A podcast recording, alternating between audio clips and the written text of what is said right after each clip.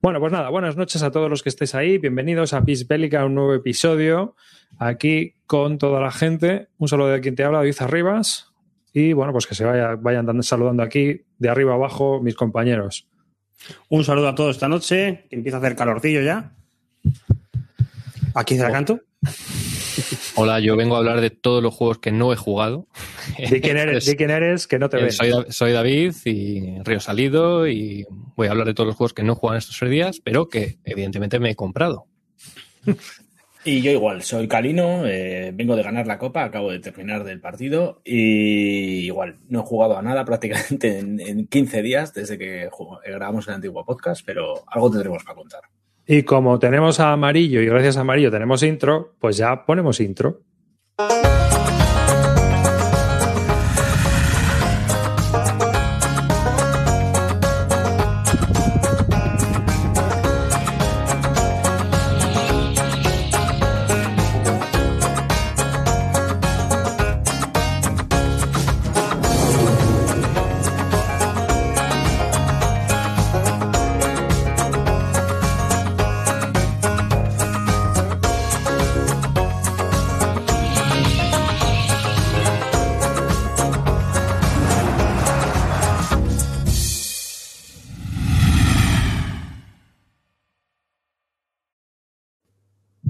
Pasan unos aviones al final y os puedo decir que tengo yo la base de Torrejón aquí al lado y cuando pasan los F-18 no, No suenan suenan así. No suena así.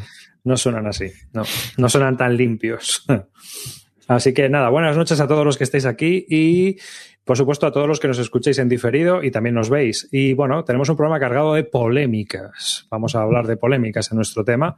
Y vamos a comenzar también diciendo que el próximo programa lo que vamos a hacer es una especie de experimento que queríamos iniciar. Hemos estado hablando en privado nosotros cuatro a ver cómo lo hacíamos y lo vamos a hacer a través de Discord. Lo que no sabemos es todavía qué canal vamos a usar, ¿no? Eso lo anunciaremos a lo mejor. Pues, ¿qué, po- qué podemos usar? ¿Vas al Forever o Bislúdica? Es que me da igual. Sí, no, eh, vamos, los dos es pinchar un enlace y entrar, o sea que da igual un poco, lo podemos hacer donde nos dé la gana.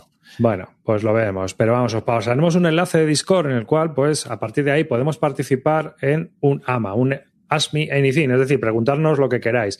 Y pues para charlar y también que haya gente que a lo mejor os pueda dar una respuesta también a esas preguntas mucho mejor que nosotros, ¿no? Por ejemplo, si es un tema como el de ASL, donde somos unos profanos y unos heréticos, pues a lo mejor hay alguien en el, en el chat donde os puede explicar mucho mejor cómo es el sistema y no esta panda de desacreditados.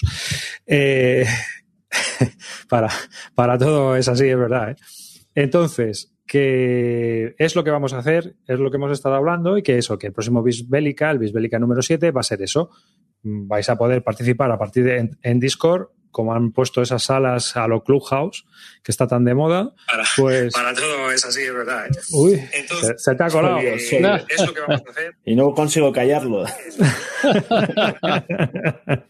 Me iba con retorno. Bueno, pues os animo a que participéis y a que, a que todo el mundo pues participe. Eh, pues nada, comenzamos ya directamente si queréis y vamos a hablar un poco de lo que se va a eh, publicar, que es como empezamos, ¿no? Y yo tengo aquí, vamos a... Hemos recibido también, que yo creo que es, es, un, es interesante que hablemos de ello luego un poco, porque hemos estado comentándolo fuera de micro, ¿no? Off the record, pero a mí ahora esto me carga como el culo. Está intentando cargar la página que voy a compartir con vosotros, que es un juego de compas que se llama Western Front Ace, que es este. Es un juego de aviones que van a, han anunciado que van a publicar. 1916-1918. Lo apunto porque aquí Río Salido, pues no sé si este tipo de juegos a ti. Eh, hombre, a mí todo lo que tenga que puedas meterte en una cosa que vuela, a mí me, me pone palote. Es solitario, ¿eh? Ojo. Ojo, Mm. es solitario de Gregory M. Smith, que es el tío de los. ¿Qué hacen los submarinos. submarinos? ¡Ah, trampa! Hay, hay uno de Quidditch también, si lo quieres mirar. A eso le pego menos. Ahí, ahí también vuelan. Habrá que ver, es que, joder, a mí los, los juegos de. no, la verdad es que no he jugado, ¿eh? No, pero por lo que he leído y tal, al final es lo que hablamos siempre. Es que es final que te cuente una, es que el juego te cuenta una historia, pero para eso me, me leo un libro. Este yo creo que va a ir por el poco por así. Es hacer una carrera como piloto y ir haciendo misiones y ver qué va pasando. He, he intentado buscar información sobre este juego, pero no, no, no vi gran cosa. No, la verdad. es que lo han anunciado y yo creo que está un poco en desarrollo, ¿no? No, no, creo que ya está acabado. ¿eh? El tío dijo que ya, Ya estaba está. acabado y que ya está para lanzar. Pues tú sabes cómo es compas. Que de repente lo sacan y. y A ver, está. compas, por Dios, no, no la lotería, no nos la juguemos. O sea, esperemos a que salga esto, alguien lo compre, porque joder. No el no- tema. no- el- perdona, sí, No, no, no, sin más, que ese no es nuestro perfil. Primero No, yo lo que os decía, y es, es mi visión como consumidor, ¿vale? Mi visión, co- mi visión como consumidor y en solitarios, si te vas a enfrentar a un juego de Gregory Edmy Smith, es mejor pillarte uno de Consimpress que te vale 40, 50 pavos, porque esté por 80, 90, a, a no ser que estés flipado con los avioncitos de tela. Vamos, de estos que llevan la- las alas de tela, como los de la Primera Guerra Mundial. O sea, que no haya ese, ese, o sea, esa- esa- ese fanatismo por ese tipo de aviones, pues no sé, yo creo que te da un poco igual, ¿no? A mí sí. En fin. Bueno, habrá que verlo. Yo no- la verdad es que no lo conocía y ya me has, me has, me has calentado. Y eh, van a volver a sacar Keep Hostia. Up the Fire, los de All School Games, lo han anunciado, un juego que salió por Victory Point Games y que, bueno, pues van a volver. eh, Es una alegría que los antiguos juegos de Victory Point Games estén encontrando casa, ¿no? Es el asedio de Pekín de 1900, ¿os acordáis de la, de la película aquella famosa, no? 55 Es- días en Pekín. Ese es. Es un State of Siege, ¿no? Sí, sí, sí. Como- Como todos los de Victory, ¿no? Tiene 200. Hay Bueno, algunos que sí. son un poquito más variados, un poquito más complicados, Mm, pero pero- realmente tienen parte todos de Street of Siege. Sí, sí, sí. ¿Qué coño ha pasado con, con esta gente? Porque, bueno, lo- los compró. a- a- eh, pero yo creo que van a seguir. O o me suena a mí que han, que han anunciado que van a sacar algún que otro Wargame. O sea, no, no han tirado toda la línea de Wargames a la basura.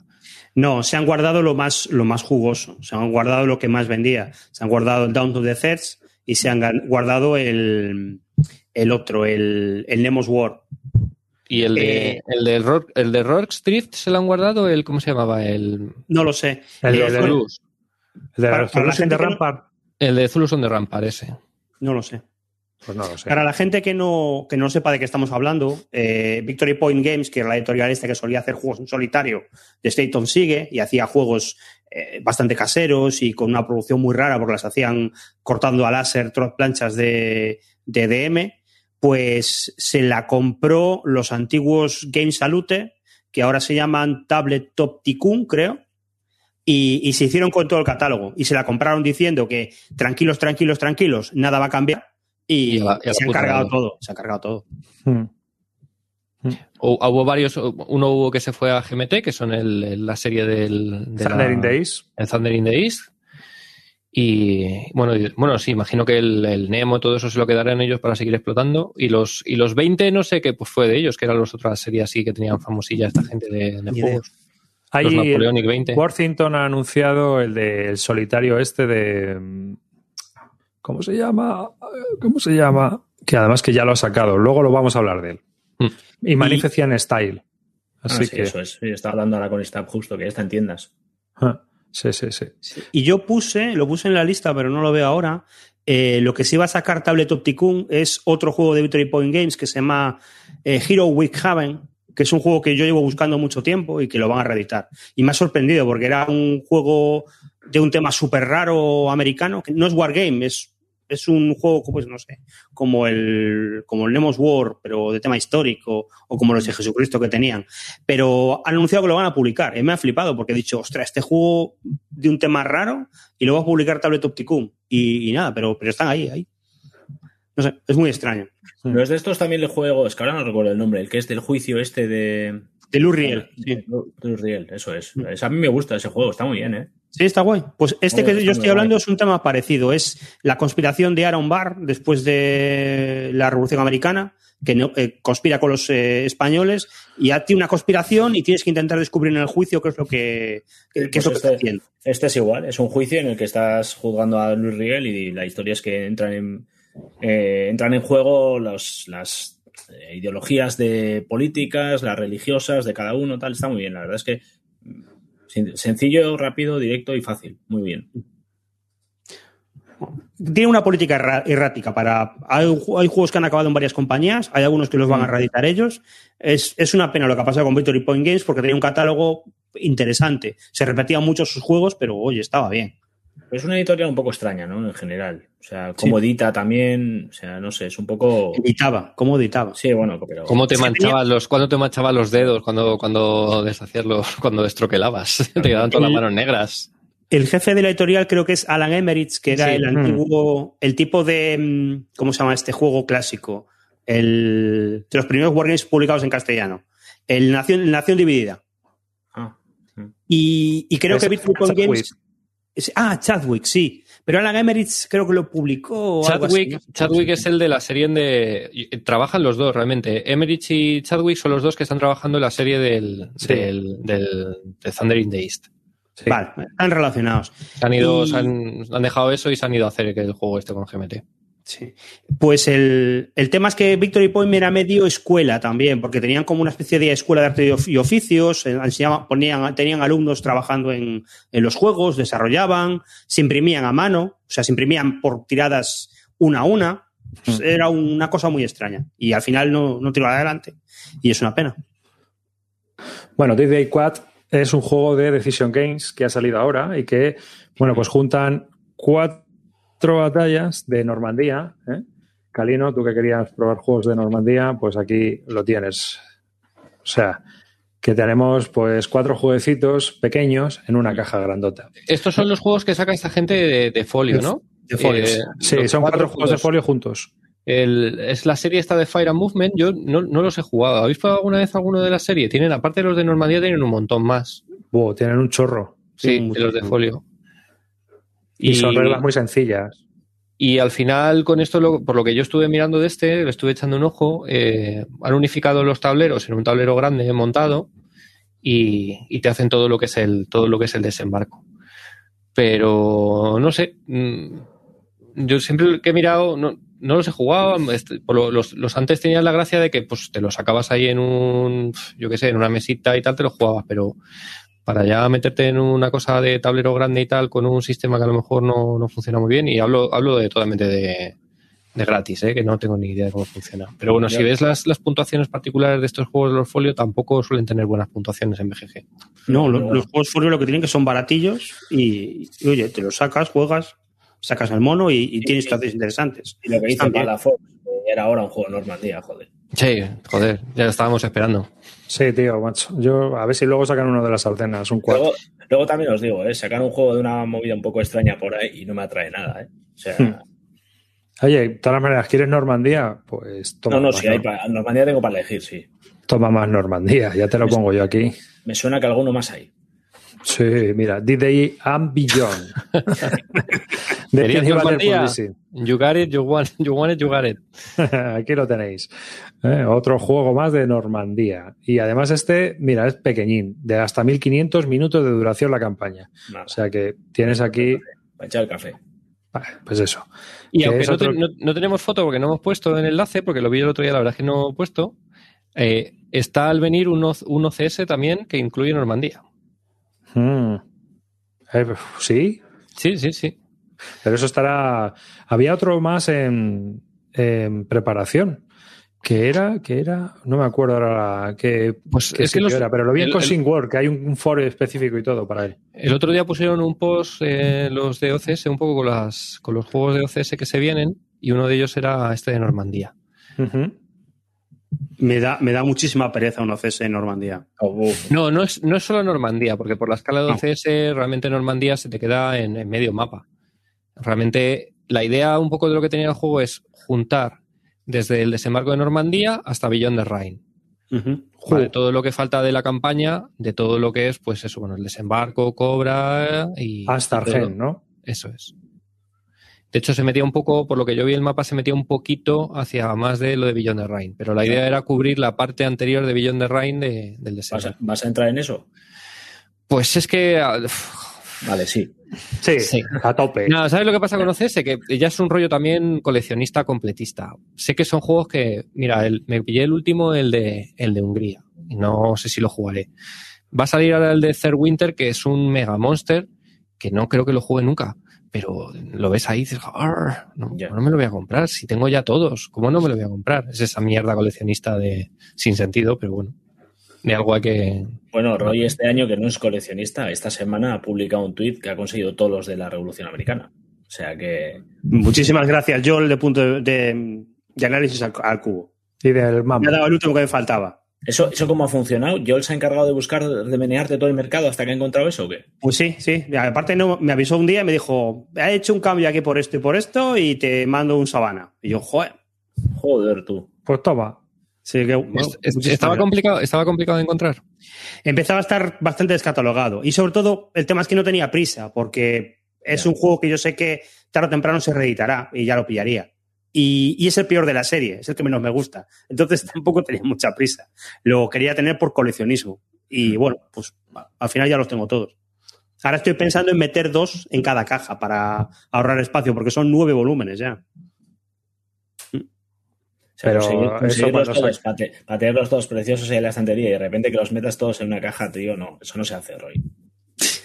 Pues quita otros, quita otros. Seguro que tienes morralla por ahí para echar a la basura. Quita, quita la morralla. No, no, yo tengo muy poquito espacio, ¿eh? Tengo, tengo espacio para 30 Wargames y no puedo pillar más. Y, y, y 8 ya son esos. 9 ya son esos. Así que, Si, si se tiene que quitar el sofá, se quita. ah, pues hablas tú con mi mujer, porque yo no. No, no.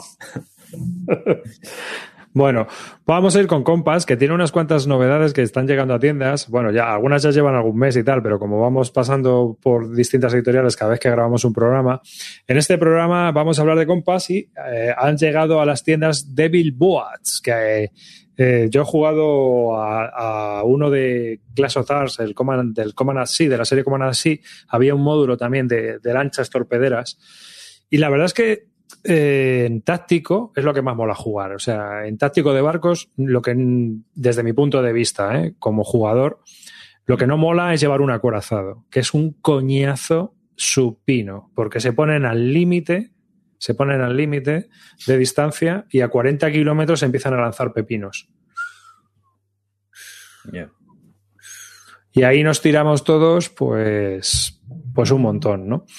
Eh, se pueden tirar días, o con los aviones o con lo que sea. En cambio, con las lanchas torpederas, pues son unos bicharracos que van a toda pastilla y se tienen que acercar mucho para meterse, que, para meterse estopa. Entonces, una melee de lanchas con destructores, con una fragata, con un pequeño crucero ligero, suele ser muy divertido, muy divertido. Y bueno, pues este es un jueguecito de también de un solo jugador, porque es un solitario, en el cual pues llevas una, una de estas lanchas en la Salomón. Y ¿Puedes llevar. ¿Puedes llevar la de, la de Kennedy? La de Kennedy, que debió hacer poco también, pero bueno, ahí está. Pues en fin, otro solitario más de gestión, en el cual pues Mm. tenemos que gestionar eh, A poquito peso, partidas rápidas, por lo que dice, ¿no? una lancha. Y bueno, espera. Joder, hemos- de, 15, de 15 a 60 minutos. Por eso. Ah, eso sí te vuelan. Si te disparan, te dan 15 minutos. Hmm.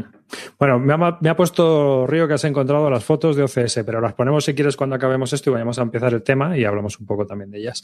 Eh, otro juego que también ya está en tiendas y que incluso hemos tenido ya nuestros dimes y diretes con él, porque eh, ha habido aquí, no lo veíamos muy claro, ha sido Los Conquistadores, de Conquistadores, que es un juego que ha sacado Compass y que la canto se descojona Yo me ¿Por descojono qué? con esto. porque fue un autogol de Caralan, ¿no? que se metió con el juego este. Sí, esto, esto lo comentamos alguna vez, que Karajan me dijo, eh, oye, este, el juego este, ¿qué tal está? Y yo, pues no tengo ni idea, yo esto no lo sé. Pero Julius Ferro sacó un, un vídeo hablando de este juego. Julius Fairfax. Y, sí, Julius Fairfax. Y, y como yo le, me dijo, yo es que no sé cuándo él le gusta el juego o no. Y como tú le tienes cogida más la medida, mírate el vídeo y dime qué te parece. Y yo me vi el vídeo y dije, yo creo que no le gustó. Y lo siguiente que supe es, me compré el juego. Yo siempre, de, de- de ese, ese perfil es el mío, ¿eh? Sí, un sí. apoyo desde aquí, un abrazo a Karayan. Me siento en ese club de damnificados y. Crack, esa es la actitud. Bueno, Murdocus nos dice que el Devil Boas es una castaña. Tiene muchas tablas hasta llegar. Y luego, mira, Alonso nos dice que para cuando un Wargame de la guerra del Fletán. En el Harpoon ah, había. Yo he jugado escenarios de Canadá contra España hace ya mil años. Y jugamos un escenario que era Canadá contra España. Y también jugamos otro en el cual Inglaterra se iba de la Unión Europea y hacíamos un Inglaterra versus Unión Europea por, por los derechos del petróleo y por los derechos de pesca y demás. Había un conflicto entre fragatas y, un portaaviones inglés. O sea que había escenarios para todo. Harpoon tiene un montón de what ifs. Eh, lo que pasa es que para jugarlo tela. Bueno, pues este Conquistadores lo que era, lo que vimos es que era eso, como un Dungeon Crawler, ¿no? Sí, yo creo que le quitas los indios y los incas y tal y, y pones a orcos y trolls y, eh, y es el Hero Quest. Un Knight. Claro, entras, eh, entras, a ver qué ha salido en el... Hay una habitación, le pego al troll. Pues lo mismo. Hmm. Vamos, yo estuve mirando, estuve mirando la, el vídeo que publicaron los abuelos jugando y me pareció eso. No sé. Sí, sí, sí. No, no destilaban euforia, ¿eh? Jugándolo. No. Eh, eso, yo, yo hablo de oídas porque solamente me he visto los vídeos. Si alguien lo quiere ver en profundidad, lo mejor es que se los mire. Pero básicamente, a mí lo que me recordó es al, al Blackbird, al nuevo, porque la idea es un poco parecida. Cada jugador lleva un explorador, exploras y sacas muchas cartas. Hay cartas buenas para ti y cartas malas para jugarle putadas a los demás. Entonces, pues a mí es que me parece un Munchkin, un rollo así. En plan de putada este, y putada este, ¿a qué va a ganar? Venga, putada, carta, carta, y sífilis, y no sé cuánto, y, y eh, gripes, y mosquitos. No sé, no sé, yo creo que va a ser muy loco este juego. A mí, desde luego, yo, yo vi la partida esta y se me quitaron todas las ganas. ¿no? Bueno, otro que tenemos ya en tienda, aunque yo he puesto la página de Kickstarter porque trae fotitos, es de Doomsday mm, Project. La batalla por Alemania. Adivinar de qué va. ¿De la Tercera Guerra Mundial? Pues sí. Compas. ¿cuántos juegos de la Tercera Guerra Mundial saca? De nuestro la- querido eh, Skywalker. Es que igual. Le amamos también. Bueno, pues este es otro juego también un- que es un poco monstercito, ¿eh? Sí, sí, bueno, sí, sí. y no solo esto, porque este es un primer juego de una serie, ya están publicados los mapas de las siguientes y lo que estás viendo ahí baja hasta... mapas. Sí, no, pero luego hay otros tres y el siguiente que van a publicar son batallas en, en- por Yugoslavia y engancha con este. Y tú has visto eso y te has puesto más palote, ¿no? Que, No, aquí, aquí a mí Star Weather ya no me, no me, no me la cuela otra. No. Ya no. Porque este Anda, tío... El, el mes que viene tendré reseña completa de este juego de Es del sistema OSS. A ver, el sistema OSS es un, en principio es un sistema operacional que salió hace no muchos años, lo sacó Starweather cuando se fue a cuando se fue a Compass. Sacó primero el Corea Fire and Ace, creo que fue el primero, y luego el Vietnam Rumors of War. Son dos juegos que, que han publicado. Eh, yo he oído luces y sombras. Hay, tiene un sistema un poco raro de, de- combate en el que hay una serie de cheats que vas sacando de, para ver si te apoyan o no. Es como nunca sabes muy bien lo que va a pasar en los combates. Bueno, lo, lo vi un poco por encima. Pero oí mm, cosas muy, muy malas al respecto de que estaba, el manual estaba mal, que el juego estaba sin desarrollar del todo, que tenía agujeros por todas partes. O sea, escuela clásica de Star Wars de, con todo, de, de que no puedes sacar un monster de estos cada año de sistemas. O sea, se juntó, por ejemplo, en dos años sacó, creo que tres juegos de CSS, que son monster también de cojones, y sacó estos dos, el de, el de, el de Corea y el de Vietnam. Vamos, coño, eso no puede estar desarrollado, no me jodas. Imposible. Simplemente pone las órdenes de batalla en los mapas. y Claro. ya está. Y pues eso es que tío ten- tiene un afán de publicar todo eh, rápido y corriendo y yo lo, he sufrido los juegos de CSS, que es un sistema que está muy chulo. Pero, joder, luego tiene más agujeros las reglas, está, está muy mal desarrollado. Si esos juegos realmente los sacaran con mucho más amor, dándole las partidas que tienen con alguien que estuviera en las reglas, serían muy buenos juegos. Pero es que este tío Ay, mira, tenía una idea, mira, pum, ahí, a comprármelo. Y luego ahí te las apañes. Sí. Así que no. Otro juego que va a llegar ya, ya, y encima resulta que eh, nos ha llegado un correo justo antes de empezar el programa en el cual se anunciaba que salía en Kickstarter de Korean. War de Joe Balkowski, que está ya producido. Esto es Sí, una sí. preventa. Está, bueno, de hecho, el otro día estuve viendo un vídeo de Bill Thomas, que es el director de Compass, está diciendo que está viniendo ya, o sea, que, a- a- vamos, en esta semana o en la siguiente tiene que estar en tiendas. Joe Balkowski es el diseñador de grandes campañas de la Guerra Civil Americana. Bueno, el, el que dio nacimiento a eh, Stonewall Jackson Way 2 y muchos de los juegos de la serie, sobre todo en la época Balon Hill. Sí, sí. Pero Eh, este juego a mí, pues cuando estábamos antes de empezar a grabar, a mí ya me ha dado bajona, porque el juego cuando se publicó en 1986 en Avalon Hill eran dos mapas. Y esta vez van a utilizar counters más grandes y, hablaban de tres mapas, pero es que en estas fotos ya se ve que son cuatro mapas los que se van a utilizar de 55 por 90, el típico mapa de No. Wargame, que es una locura de grande. Necesitamos un pedazo de mesa para meter la, la península de Corea que flipas. Entonces, claro, juegos, estos juegos principalmente operacionales yo los juego en solitario y a mí esto no me cabe. Me ha dado una bajona, ni os lo imagináis, vamos, porque yo la verdad lo quería probar. Y ahora lo que haré a lo mejor es buscar uno de segunda mano de Balon Hill. O sea que. Yo este juego es uno de los que, junto con el Vietnam, de los clasicazos que todavía parece ser que tienen buena acogida y que se siguen jugando. O sea He de que no- decir también que la duración es enorme ¿eh? de la campaña. Estamos hablando también de 1200 minutos de duración. O sea, sé que son 5 o 6 días la campaña completa, que es el primer año de la guerra, que es lo interesante, porque luego pasó un poco lo que la Primera Guerra Mundial. Se estancaron los frentes y ahí no avanzó ni Dios. ¿no? O sea, fue imposible. Quedó más o menos donde terminó. Y su- subes hasta arriba, entonces llegan los chinos y bajas hasta abajo. Sí. Sí. Y luego ya. Yo, eh, yo he jugado al, al OCS de Corea, que son tres mapas, es un poco, es un poco más comedido que este. Y he hablado con gente que los ha jugado a los dos, con Iván Cáceres, que es un muy, muy fan de este juego, eh, con el que jugué yo el del OCS de Corea. Eh, los comparaba y no- él no sabía decir cuál le gustaba más. Que en algunos aspectos le gustaba más este Corea y en otros le gustaba más el OCS. Mm. O sea que es un juego que está bien, vamos que. Y, y fue bastante innovador en algunas cosas, yo por lo que he leído en su momento. Yo, yo creo que tiene un sistema parecido al de, al de grandes campañas. En Sí. el sentido que mueves una ficha, el otro mueve una ficha, mueves una ficha. Lo, lo ideal ahora es intentar conseguirla de segunda mano. Calino está conmigo, ¿no? Tampoco te cabe a ti mucho. No, Cuatro no, mapas. no, es una locura, es que es demasiado grande, es que es, no sé, no abarca. Sí, lo- el problema de este es que es muy grande, es muy grande. No, Es, es enorme el mapa. Esto para club. Para club o Basal.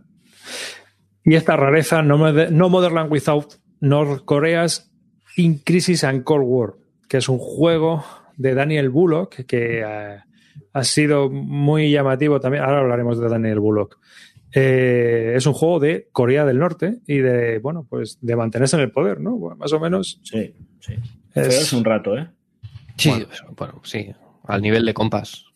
Sí. Bueno, bueno, Compás tiene O sea, de compás de lo que suele ser su línea normal hasta que sacan juegos chulos, pero que tiene mucho un- de.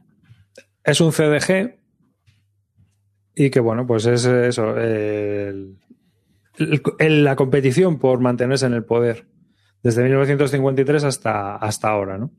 O sea que quizás sea peculiar, no lo sé. Es, un juego funciona. raro, ¿no? Yo lo he estado mirando un poco por encima y lo que pasa es que pff, le tengo ya un poco de cosa a compas con estos juegos, de decir, bueno, que, que salgan, que a ver qué.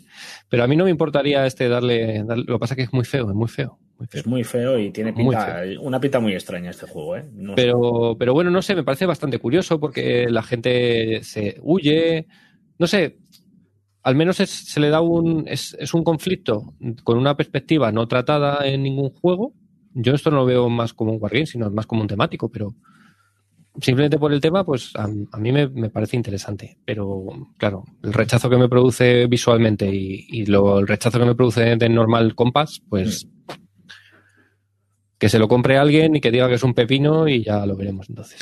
Y luego el, autor ha sido famosillo estos días en Twitter porque tiene un Kickstarter ahora mismo, Daniel Bullock, que es el juego que 1979, Revolución en Irán, ¿no? Hmm. Que también, no sé, estaba Ah, la no, gente... sabía, no- no sabía que era de este mismo. Este es el que Sí. se, está, se está moviendo, ¿no? Para hacer aquí peticiones aquí en. Sí, por se está grupo. moviendo para intentar hacer un grupo de compra, ¿no? Sí, Sí. sí, sí, por eso, por eso, que, no sé, que estaba llamando un poco ahí la atención, ¿no? Que, Bueno, por lo menos al menos este tío toca, toca cosas, temas curiosos, ¿no? O no tratados. ya, Sí. sí. A mí lo que me da miedo es que te estés comprando un juego que sea, pues eso, como lo que decía David, como un Watergate, pero que te estén clavando 60, 80 euros en vez de 20, 25. es el tema. Pero, y aparte, lo- que, que esta celeste no está teniendo mucho éxito. Creo que lleva un 125% recaudado o algo así. O sea, saldrá, pero saldrá por poquito. Bueno, Sí. pues a- estar atentos porque igual no lo encontráis y no, ¿eh? Lanzaros Bueno. ahora que estáis. Y bueno, nos preguntaban, ¿qué más cosas ha hecho? Pues tiene un juego de Bowie, este hombre. Joder. Ah, Así y el que- de Shadows es suyo. Ese eh, lo está sacando GMT ahora. Es el de la resistencia. Sí. O sea que el tío se mueve. Hostia. ¿Eh? Tiene un juego de Bowie que es así como muy print and play, por lo menos el que, lo que estamos viendo aquí. Bueno, la foto de perfil del colega es muy parecida a Bowie también, ¿eh? Web Published. Yo creo que es algo que ha publicado él y que obviamente como no tienes los derechos de imagen, pues ahí está, ¿no? Yo creo que es el, el- de David Bowie. Y Indesado, sí, esto lo tiene la Resistencia Francesa, 1943-1944. Es un juego que está puesto en GMT en P500. Pero vamos, aquí está codiseñado por tres autores aparte de él. O sea que... Bueno, ya veremos qué tal, porque realmente publicado, publicado no tiene nada, ¿no? O sea, está todo en bambalinas, a ver qué tal. Otro juego que, vas a, que ha- ya ha publicado eh, Compass Game es Coalition de Napoleonic Wars, 1805-1815. Eh, esto es un juego, pues nosotros tenemos discusiones un poco internas también, Roy y yo, sobre juegos napoleónicos multijugador, ¿verdad? Sí. es, es una época muy complicada de representar, sobre todo porque es, es muy larga y pasan muchas cosas y hay coaliciones que se deshacen, vuelven, conquistas y es, es muy complicado de que te hace algo que se parezca a las guerras napoleónicas. Hmm. Bueno, y luego cuando lo retocan para que se parezcan, ¿no os gusta? Ah, ah, no, no, a mí, a mí con el napoleónico no me digas nada de eso, ¿eh? Yo, No, no. que sea fantasía, por mí genial, pero, A, pero se yo- queja la gente que le gusta esto. A mí este juego me llama la atención porque es para, creo que son cinco jugadores, ¿no? Seis. Cinco o seis. Sí, Seis. Entonces, bueno, los juegos para seis jugadores, si funcionan bien, que no tengo ni idea, pues pueden ser bastante fiesta. Aunque a día de hoy con el tema del COVID es complicado darle salida, pero bueno, Sí, a mí también me gustan, ¿eh? Lo que pasa es que con estos son números, igual con un juego o con dos te vale, ¿no? Sí, yo estuve mirando un poco y lo que no me convencía, sin leerme las reglas, sé que a lo mejor estoy totalmente equivocado. El mapa me parecía unos áreas enormes Mm. Como para Sí. pensar que hay un poco de, de posibilidades estratégicas, ¿no? A mí, ¿sabes? Me recordó al medieval de Richard Berg, ¿sabes? Un poco así. en que ponías ahí tú las, el mogollón de unidades ahí en la zona y, bueno, pues conquistaba la zona de al lado, pero que realmente era un poco pues posicional, que podía ser un tablero, que podía ser cartas, que podía ser pues simplemente cubitos, yo Sí. qué sé. Este, tengo un conocido que se lo ha pillado, bueno, Julio César, y me dijo que a ver si cuando volviéramos al club se echábamos una partida. Y no, sí que me importa, sí que me, me gustaría probarlo, si hay posibilidad. El autor además es español también, que es el Javier García de Gaviola, que tiene un juego publicado en Victory Point Games, que que hablábamos antes, uno de Cuba, que lo tengo ahí sin, sin estrenar. Y bueno, yo, yo le daría, yo a este le voy a, si me sale la oportunidad, lo voy a. Lo voy a Ah, pues mira, nos cuentas qué tal, porque fíjate, nosotros tenemos ese- esa historia, ¿no? De que es complicado hacer un juego de este tipo. Lo que pasa es que a lo mejor, siendo que luego también la duración, 240 minutos a 360 es que es todo el día, tío. Ya, es Sí, que- es que es, es como un GIS, ¿no? Claro, es que es, Es que a un lo mejor problema- dices, si para esto me juego un GIS o Es un que- Virgin Queen. Sí, el perfil del- de, lo que intenta representar, yo creo que, que en GIS, pues lo borda, ¿no? Y aquí estás con una, no sé, no sé, es un poco extraño esto. Claro, ese es el problema que, que tenemos siempre, ¿no? Si para que ya, ya puede estar bien, porque si no, seis horas o cuatro horas o cinco horas ahí metido. Bueno, es el perfil de Río, ¿eh? También te digo. Sí, sí. Bueno, otro parecido o similar en cuanto a dif- dificultad estratégica es este Anatrition of Souls, que es de la Primera Guerra Mundial. ¿Eh? Que es un jueguecito que se ve muy, muy sencillito también, que pues parece. No sé, no sabría decir si va con cartas o no. Yo creo que no. Yo creo que es un juego de la Primera Guerra Mundial Sí, que vas sí, todos los frentes y que vas con todas las unidades y es por punto a punto. Sí, este yo vi eh, a los abuelos hablando de él. Y dura dos horitas. Sí, que se habían hecho una partida y estuvieron contando un poco cómo funciona el sistema de combate. Eh, hablaban que se lo habían pasado bien, pero yo a mí cuando vi el sistema de combate, a mí me espantó. Sinceramente. Y lo que he dicho alguna vez, yo creo que da un premio al que encuentre el juego de la Primera Guerra Mundial que se puede jugar en 3, 4 horas. Porque han sacado en los últimos años no sé cuántos. O sea, sacaron Sí, este, Si juegas, conmigo al, si juegas conmigo al Senderos de Gloria, es posible que, juegue, que, También, me ganes, también. en menos, que me ganes en menos tiempo. Pues no sé, que han sacado muchísimos juegos de la, de la, de la Primera Guerra Mundial eh, sencillos eh, y rápidos. Entonces me, me parece curioso que saquen otro más. Es, es, es Bueno, se están sacando juegos sencillos y rápidos de todo ahora. Ya, ya, ya.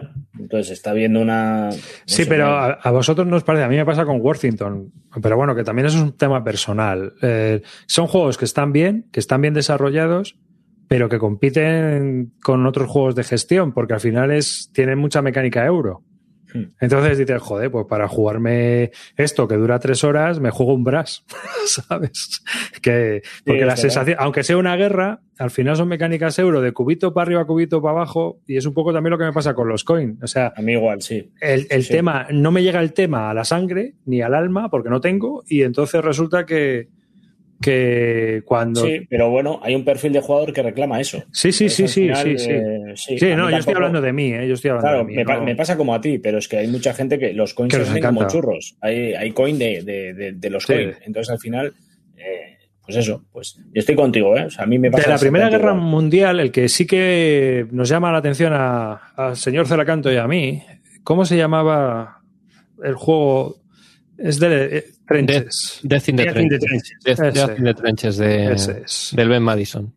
Death in the Trenches va a ser la versión del Absolute Victory, pero de Primera Guerra Mundial en vez de, de Segunda. Y, y yo es que me escuché una entrevista con el tío y me, me convenció. Lo que pasa es que creo, que creo que se me va de escala, es muy largo. Menos que el Absolute Victory, pero también es un juego muy largo. Pero pinta Y- bien, ¿eh? Me encanta el mapa, o sea, el mapa es una chulada, me ha parecido súper precioso. Sí, sí, es Y luego el tipo este parte de la misma idea de la Solid Victory, que va a hacer un juego con mogollón de eventos en el que tú no puedas creer cómo va a ir la evolución de la guerra, porque puede ir por un lado o por el otro. Y el sistema de combate es un sistema que va por apuestas, que tú apuestas cuánto daño quieres hacer, pero te la juegas en, en los ataques. Muy, muy original. Lo único Sí. que se me vaya el tiempo, pero, pero tiene buena pinta. Yo he oído también la, la entrevista que comenta la canto, ¿no? En el, en el, es en el podcast de. De, De Guns Inside Butter. Sí, exactamente. Y justo es que la, he oído estos días eh, en el coche, en, el- en los viajes al trabajo, y la verdad es que parecía interesante, por lo menos al tío hablando. El otro, el juego, el de, el de la Segunda Guerra Mundial, me parece demasiado loco. eh, pero este, este sí me, me llama un poco más la atención. Es una reedición esto, ¿no? Sí, es una reedición, Sí, pero el es que el primero no, el primero no, no iba bien. El primero no iba bien. Lo sacó en una empresa australiana, me parece, que él comentó, y luego apareció el Bill Thomas este dijo, oye, este juego tal, ¿te importaría sí que...? Y este sí ha trabajado en él, porque lleva bastante tiempo trabajando en remozarlo. No ha cogido, le ha dado un barniz y lo ha sacado, sino que este sí está trabajando en, en pulirlo, por lo menos lo que decía en la entrevista. Lleva un tiempo con ello. Está compas que echa la casa por la ventana, ¿eh? O sea, Eh, publica todo, todo. A compa le pones dos O sea, yo creo que va ni un y se lo publican, tío. O sea, o va, sí, venga, va, pues. Minions, con Minions, con Minions. Con Minions, pues compramos la licencia y con Minions. O sea que. Pero sí, es, es ese. Y por último, de compas, vamos a hablar de dos juegos más y pasamos de sección. Esta, este. Hemos hablado de Normandía. ¿De qué nos queda hablar hoy aquí? Hombre, de las Ardenas, por supuesto. Es que esto es. Venga. Battle of the Bull. Ah, no, el- pero este no es de compas, este es de Worthington. No, se me ha no, colado, este es de se me ha colado. ¿Eh? Este es de Worthington, lo estuve viendo yo antes. Si queréis, Se me lo ha colado, hablar y sí. todo. Sí, sí. Pues es lo que tú decías. Es el típico juego de Worthington que intenta llegar a una audiencia más amplia y que si tú ves las fotos, los counters son enormes, eh, las fichas son súper grandes y es como un wargame simplificadillo de, de, la, de, la, de las Ardenas. No tiene CRT, sino que tiene unos dados personalizados para que tienen resultado como el Command and Color, resultado de infantería y resultado de armor. Y ese es el daño que haces. Y luego lo que vi que tenía chulo es que, que tienes puntos de- de gestión y tú lo que haces en tu turno es, tengo 20 puntos de gestión, pues puedes, un punto mueves una tropa, un punto atacas, un punto recuperas un paso de una tropa Sí. y te gastas los puntos como tú quieras. Entonces tiene pinta más de, de euro de gestión que de... que se parece, un- tiene una mucha parte de eso que de Wargame. Y, y os digo una cosa, funcionan que te cagas, ¿eh? Claro, Están es, muy, muy es. bien paridos todos los juegos de esta gente. Este sí es un buen juego. Un juego tiene una que, cosa- interesante, sí. Tiene una cosa que me llamó la atención y es que para que sea divertido jugar las Ardenas, tienes como cuatro o cinco planes alemanes diferentes. Y el, aliado no sabe cuál es el plan del, del, alemán y el alemán a lo mejor pues no tiene que conquistarlo todo, tiene que tomar esta ciudad o esta ciudad, o tiene que intentar llegar al final, o tiene que hacer el resultado histórico, pero no tienes la seguridad de qué es lo que quiere hacer. Con lo cual no puedes, tienes que dispersar las tropas. Y eso, bueno, pues igual hace interesante las Ardenas.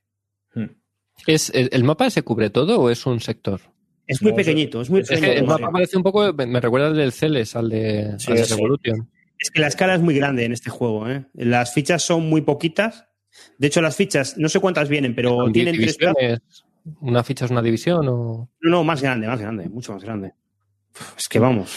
Tiene menos de ¿qué pasa? 50 counters, 8 páginas de reglas y puedes estar jugando en 15 minutos. Y es así, ¿eh? Las, normalmente los juegos de esta gente eh, pues funcionan así, tal cual. O sea, yo tengo el Holfast Rusia de la serie y son seis páginas de reglas y está muy entretenido. Lo que pasa es que yo el problema que le veo a estos juegos, a ver este, pero muchos de ellos el mapa es demasiado pequeño.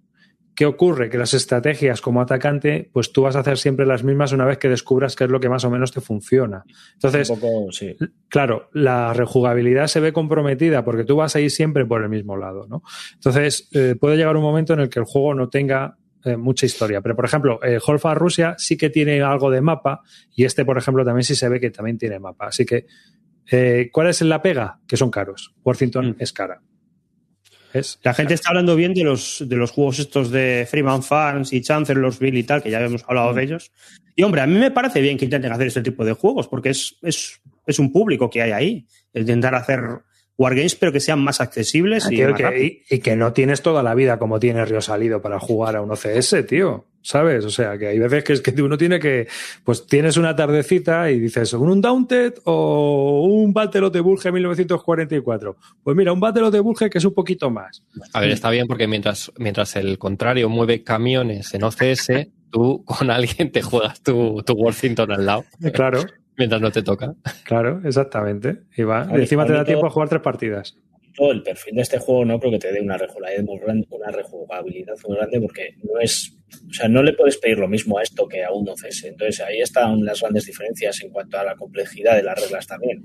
Es muy difícil hacer con unas reglas tan básicas, tan sencillas, que el juego tenga, tenga muchas partidas, porque al final te dirige mucho. Al final es un poco juego de revista, ¿no? Hasta cierto punto. Y bueno, eh, ya por último, ya por último, porque seguiremos en el próximo programa hablando de más cosas que han llegado a la tienda, incluidos más juegos de las Ardenas, como el que comentábamos el otro día, el Diddley Watch, pero sí, ya lo comentaremos más adelante porque le echaremos un vistacillo a las reglas. Que se lo va a poder meter Razer por el orto. Por- bueno, lo último no es, es un no wargame, como digo yo, que es Scope Stalingrad, que es un jueguecito de cartas que ha sacado Dracoideas también y que ya está en tiendas, que salió con un P300, o sea, una especie de P500 reducido, que es un juego de faroleo, ¿no? Y que, bueno, Mm. pues sacándolo una editorial de juegos de guerra me parecía interesante comentarlo aquí, simple y llanamente por ese hecho. Aunque yo creo que esto pues se nos va un poco, está fuera de nuestro scope, ¿no? Esa es la impresión que a mí me da. Es un juego cortito de cartas y yo creo que, bueno, pues para esperar, matar el rato es- o acabar. yo lo estoy jugando con el hijo este, con mi hijo. ¿Y qué tal? Y nada, pues lo que estás diciendo, un juego muy sencillito en el que hay identidades ocultas, tienes diferentes unidades que están en el mapa, depende lo que, lo que, a lo que des la vuelta, o sea, es un juego muy facilito, pero, pero bueno, tiene su, su miga. O sea, tú al final tienes que intentar descubrir dónde están los, los francotiradores eh, en, enemigos y, y punto. Y si los descubres antes que tu rival, los has- le has ganado. La diferencia está en que vas añadiendo diferentes unidades que van dando un poquito de complejidad a eso. Menos mal, Calino, que has dicho que lo estás jugando con tu hijo y no con tu novia. Porque no Novia. sé si, os aco- no sé si os acordáis, este juego Ah, eh, es el famoso. generó, generó un aluvión brutal en Una Twitter. cancelación. Sí, exactamente. Cancelación. Cuando en, en el vídeo que lo estaba presentando Jordi Expediente Guarramero, pues eh, dijo que, que tenía un modo novia, que era un modo como simplificado para, para poder jugar de una manera simplificada. Y se montó un pifostio de la de Dios. Ah, Sí, no, sí. no sabía. Fueron a por él, el pobre. Eh, a ver, eh, comentaban en el chat que reglas sencillas no implican baja rejugabilidad. Eh, a ver si encuentro otra vez el, el mensaje. Ah, Yo sí, creo que- discrepo. Reglas sencillas no impiden rejugabilidad. No, no. nos- nos- yo voy más por los mapas. Hmm. A ver, mirar. No, Eh, pero lo- igual se refiere a lo que he dicho yo. O sea, al final es verdad que no, no Ah, implican, no no implican sé. eso, pero generalmente sí está asociado. O sea, no te voy a decir que en un juego en concreto tengas unas reglas sencillas y puedas llegar a mucho. Pero general, y de hecho, joder, es lo más, lo, lo más interesante de un juego. Creo que con menos reglas te consigan hacer un juego con una profundidad interesante que el juego gane jugándolo. No, no, no, no el hecho de que las reglas te, te obliguen a, poder tener una gestión mucho más compleja, ¿no? Yo creo que el Sí. problema ahí son, es el tamaño. O sea, si tú tienes un mapa muy chiquitito y cuatro piezas, no puedes desarrollar muchísimas estrategias. Claro. No, es tanto no es tanto reglas, porque si Sí, un juego pero- está muy bien diseñado de una manera muy elegante, las reglas no tienen por qué ser muchas. Sí, pero es que eh, generalmente eh, los de este editorial, por eso decía un juego de revista, porque es que generalmente un juego de revista va asociado a un mapa pequeño también y a mí me recuerda mucho a este tipo de juegos. Pero sí. Va, mira, yo solo por comentarlo, ¿no? Holfast Rusia, que he puesto una foto del mapa para la gente que nos está escuchando, pues tiene eh, más o menos de, de ancho 1, 2, 3, 4, 5, 6, 7, 8, 9, 9 hexágonos, ¿no? Y bueno, pues te da para hacer maniobras y demás, pero el problema que yo tuve eh, con esta línea es que eh, voy a poner el Corea, Holfast Corea. Cuando me compré el Corea, el problema es el mapa. Y el mapa, hoy la BGG va lenta, ¿eh? El mapa tiene un problemita y es que ahí tiene cuatro hexágonos de ancho. Hmm. En fin, que no hay por dónde pasar. Entonces, que vas a ir siempre por el lado de la montaña o por la montaña, por donde a ti estratégicamente te venga mejor, porque como veis hay tres hexágonos de montaña y luego dos de verde. Entonces, eh, ¿por dónde vas a ir? Espera que calcule que con dos bloques te cubro toda la zona. ¿Sabes? O sea, perdía mucha profundidad estratégica. De la serie Holfast también están hablando muy bien del Tunisia. ¿eh? Estoy le- leyendo muy, muy, muy buenas críticas. Bueno, pues si queréis, pasamos ya a nuestro tema, A tope. A tope con la COPE. Y hoy habíamos decidido hablar de un tema candente, ¿verdad, Roy? Bueno, candente. Eh, Es un tema que hemos no va a haber mucha discusión, la verdad, porque yo creo que vamos a estar todos de acuerdo, pero Sí. es un tema que se nos ocurrió sacar por, por tal. Y es sobre el tema de que mm, eh, si las editoriales deberían apoyar eh, que se hagan módulos de Basal o no. Y esto vino a raíz de que hay un hilo en BGG que, que es muy interesante, que es un hilo hablando de Avalanche Press. Avalanche Press es una compañía que lleva mogollón de años en el eh, trabajando, tiene muchos títulos y, y tuvo unos cuantos combates de éxito, pero a día de hoy es una compañía zombie, es una compañía que, que realmente lleva una persona y que sigue un poco por empeño personal. Entonces tiene una atención al cliente muy mala, pero Muy bueno, rara. muy mala porque, porque es una persona realmente y no puede con todo y no será su trabajo incluso. Así que, y, y Avalanche Press ya no es que ponga dificultades para que se hagan módulos Basal, es que directamente Lo no prohíbe. quieren que se hagan módulos de Basal.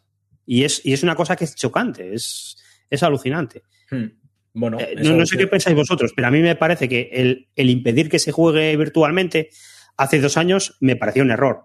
Ahora directamente me parece incomprensible con toda la pandemia que hay. En las, en las Bellota que eh, vinieron los de los tíos de GMT, bueno, vino el, el Jim Billsley, ¿no? Vino el, el director. Y bueno, pues estuvo dando una charla un poco sobre, pues, bueno, sus cosas. Y en, justo en turno de preguntas y respuestas, yo le pregunté sobre, sobre el tema de, de Basal, ¿no? Que, pues es, que, que, pensaba un poco de, del, que cómo le veían ellos un poco todo el tema de, de permitir el tema de Basal, que ellos habían apostado muy fuerte y que cómo veía que si eso le, producía ren- rendimiento o no a nivel económico. Y el tío estaba totalmente a favor y, y estaba diciendo, yo es que aparte lo tengo muy estudiado, o sea, es decir, yo no vendo menos cuando os hago un buen juego, un buen módulo de Basal, de hecho vendo más. Dice, porque es cierto que el, el tipo de público que compra estos juegos es, juego, es, muy, es muy coleccionista y luego aparte es gente bueno que no le importa eh, comprarse un, un juego cuando el juego le mola.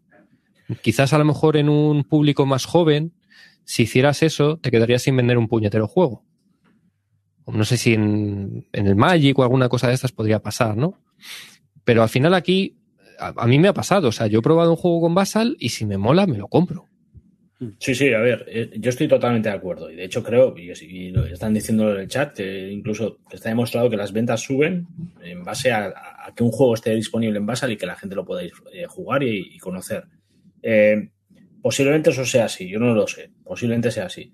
Pero sé que, por ejemplo, Multiman no pone ninguna ayuda a aquel que quiera ofrecerse para hacer un módulo de Basal. No te ofrecen ellos, eh, ni- evidentemente la mayoría de estos juegos no los desarrollan las propias editoriales, los desarrollan eh, jugadores que ponen todo su empeño en poder jugarlo. Eh, y, y lo más importante para mí de Basal no está en el hecho de que te lo vayas a comprar o no, es que muchos juegos los puedes tener y solo los puedes jugar por Basal, Mm. no teniéndolos físicamente. Que ese es un, Es- eso es un follón que de cara a la editorial también puede ser un problema. Muchos juegos están hechos también para ser jugados en club. Si solo se comprasen para ser jugados como están eh, con, con- con esa profundidad y con unas dimensiones tan grandes, eh, habría cuatro copias vendidas. Entonces, Luego final- hay, hay otro tema también, es que les ayuda mucho a desarrollar los juegos. O sea, no es lo mismo que tú puedas, en, en yo qué sé, si vives en una ciudad, juntarte con, con la gente de tu club o lo que sea y hacer un pequeño grupo de, de testeo, que, Sí. que hacer un grupo de testeo en todo el mundo. Yo hablando, Pero- por ejemplo, con, con Volco, joder, sus, sus juegos los testean gente de, de todo, o sea, de todas las partes del mundo y que no tienen interconexión con ellos, que yo creo que también es una cosa Y- muy importante y- para el testeo de los juegos. ¿Y entonces por qué creéis que una editorial no quiere tenerlo? Bueno, a ver, yo te digo una cosa. Esto me recuerda la polémica de por qué las editoriales españolas no cuelgan el reglamento en español. Con la excusa de que si encuentro el juego en una tienda alemana de saldo, me compro el juego de saldo y me descargo las reglas en español. Yo es que soy de la opinión de que hay mucha gente que jugará al Basal y no se comprará el juego. Pero es que esa gente no se va a comprar el juego de ninguna de las maneras. Igual que eh, la ratilla que está buscando un saldo en Alemania, ya se buscará la vida para tener las reglas en español, pero no te va a comprar el juego. Al final, a quien vas a perjudicar es al cliente que compra el juego físico y no Mm. puede disfrutar de él en digital. Esa es mi visión, ¿sabes? Es decir, cuando yo compro un juego y no tengo disponible las reglas en español para descargar, me estás perjudicando a mí. No estás perjudicando al que se compra el saldo. Estoy de acuerdo. Pero, pero, pero, ¿qué le puede hacer llevar a una empresa a hacer algo así si no ve que realmente le está perjudicando las ventas? Pues Yo creo que hay, Pues- hay- hay ciertos juegos que son más posibles que te los que juegues en base a unos juegos, que son los solitarios. Yo creo que es el, el terreno más, con, más peligroso. Porque al final, si a ti te mola un juego, tu esperanza, y te lo compras muchas veces con esa esperanza eh, falsa y que nunca se va a cumplir, de jugarlo con alguien. Es cierto que cuando juegas un solitario, evidentemente, pues tú no vas a esperar jugar con nadie, tú, tú dices, bueno, pues es que en vez de gastarme la pasta y montarlo, ¿Pero tú me crees lo que juego. jugar un solitario por Basal es igual que jugarlo en solitario en mesa? No, no, No, de, hecho, para mí no. de hecho yo no juego, Yo no ¿eh? juego, yo no juego solitarios en Basal. A mí me gustan mucho los juegos solitarios y yo los monto en mesa. Claro, Yo lo claro, monto en mesa. Yo igual. A mí no me gusta, pero es cierto que hay mucha gente que tal. Y uno de los juegos de, de la gente que, que se niegan es cerrazón absoluta. Bueno, no es cerrazón porque te los venden. Es la gente de Danversen Games. Danversen Games te vende los juegos de Basal al módico precio de 17-20 pavos. Si tú quieres jugarte una- un Hornet Leader, tienes que comprarte el módulo de Basal por 20 pavos. Ya no es que no lo hagas, sino que es que te quiero cobrar 20 pavos. O sea, a ver, que todo el mundo tiene derecho a vender las cosas que tenga por lo que le dé la gana. Pero una cosa, o sea, ya. Yo no sé si habrá gente que Yo- habrá comprado ese El módulo. primer, el primer problema de esto es, volvemos a lo de siempre, eh, no es un sector profesionalizado. Si no habría estudios y se sabría si una cosa merece la pena o no. Porque bueno, para nosotros es muy fácil decir una opinión personal diciendo, no, realmente esto merece la pena porque estaban diciendo cuántos juegos han vendido de grandes campañas porque en España se le está dando una vuelta a la hostia. Pues sinceramente, por muchos que se han vendido, creo que no habrán sido muchos. No Muchos sido no. muchos. Ya te digo que no. Entonces, eh, aunque, aunque, aunque nos cueste creerlo, eh, Basal puede ser una herramienta que perjudique. Yo no, yo no sé, no sé en qué aspecto. O sea, yo no veo nada que pueda perjudicarle a una empresa. Puede ser eso. Lo que estáis diciendo yo co- lo corroboro 100%. O sea, yo no dejaría de comprarme un juego si me ha gustado por Basal. Es que es al revés. Es que, es que si algo me ha gustado por Basal, me lo voy a comprar con más garantía. Yo normalmente uso Basal para probar. Claro. Claro. Claro, es verdad. Lo pruebo pero- y digo, pero- ah, pues me interesa o no me interesa. Claro, pero si tú tienes un producto que, que no crees que es bueno, pues igual entonces sí que no te interesa. Te Igual, que- igual que le sirve, pues mira, probamos el juego de Paco, el cuyo, Lo Mm. hemos probado por Basal y eh, le puedes dar feedback. Hemos probado, eh, es decir, si a ti te contacta una editorial y tal, tú lo puedes probar por Basal, no te tienen que enviar una copia Mm. para probar el juego, ¿no? O sea que Claro. tampoco Claro, no- claro. eh, que las, em- las em- editoriales podían utilizarlo de una forma muy proactiva. O sea que yo creo que es ahí útil. Para mí tiene una pega el Basal y es el diseño en Basal. En muchos juegos se diseñan en Basal y con la mente puesta en Basal y luego no se hace un prototipo en mesa y se prueba en mesa. Y te encuentras con cosas muy rarunas o muy plastas para hacer en mesa que en Basal es hacer un botón Mm. como cuando terminas tu turno de grandes campañas de la Guerra Civil Americana y dices, termina el turno y ahora te quita las fatigas, te coloca todo, te despliega de puta madre. Sí. Eso lo comentaba hace poco Ananda Gupta, hablando del, del Imperial Struggle, que dijo que ahora cuando sale el juego, la gente, yo me voy a dar cuenta de más cosas que, que yo lo he jugado en físico, pero que, que tengo que hacer un prototipo físico porque si no hay cosas que parecen muy cómodas, pero que luego no lo son tanto a la hora de coger piezas y colocarlas y no sé qué, y no, y no te das cuenta, pero al final es gestión y es tiempo. A mí me Pero pasó en con cualquier- el. En cualquier caso, perdona, eh, rápido. En cualquier caso, ese es un problema del consumidor. Es decir, que, que en ningún caso tú vas a, vas a dejar de comprarte el juego porque este- luego veas que eso trasladado a la mesa te pueda generar un pequeño conflicto de grandes campañas. Y te digo más, yo grandes campañas lo juego mucho más a gusto por Basal que en físico. Pero, pero vamos, es que tampoco te digo, la experiencia de jugarlo en físico no es, no, no- no es ni, ni, ni comparable en ningún juego. Ya, Ya. ya, ya, ya. Pero es que además se aprende mucho mejor en físico. Yo, yo tengo la experiencia con el, con el Food Shape Magnate, o Mangante, me gusta decirlo. Yo, la primera vez que jugué esos juegos, lo jugué por la aplicación que hay en la web. en- no me acuerdo, es Board Game Arena o Sí. algo de esto. Sí, una de esas. Es cojonuda. Tú, tú haces tus cosas, le das un botón y te lo calcula todo, la fase de calcula todo, te, te vende las hamburguesas, te vende las Coca-Colas, tal, no sé qué. Bueno, pues yo qué sé, jugué 10, 10, 11 partidas y hasta que no jugué un día en mesa, no me di cuenta realmente de qué cojones, cómo cojones funcionaban las cosas, hasta que no tuve que hacer yo el reparto de hamburguesas y de, y de patatas fritas, no empecé a jugar bien, que no es que juegue bien, pero bueno, me empecé a dar cuenta de decir, ay, va, hostia, si es que este, claro, como está aquí, esta hamburguesa se va a ir aquí, como lo hacía todo el ordenador, yo al final te despreocupabas mucho del tema y acababas no entendiendo bien cómo funcionan las cosas. Es uno de los problemas que tienen los automatismos. Claro, y cuando tú lo sabes, tú ya empiezas a pensar pensando en lo que va a venir. Sí, sí, A ver, la Coca- eso. Las Coca-Colas van a ir para acá, la hamburguesa esta tiene que irse para allá y aquí me tengo que colocar yo. También es verdad que luego me ha pasado lo inverso con, con el con el Through the Ages. Claro. Después de jugar con la aplicación de Through the Ages, es que no quiero volver a jugar con el físico.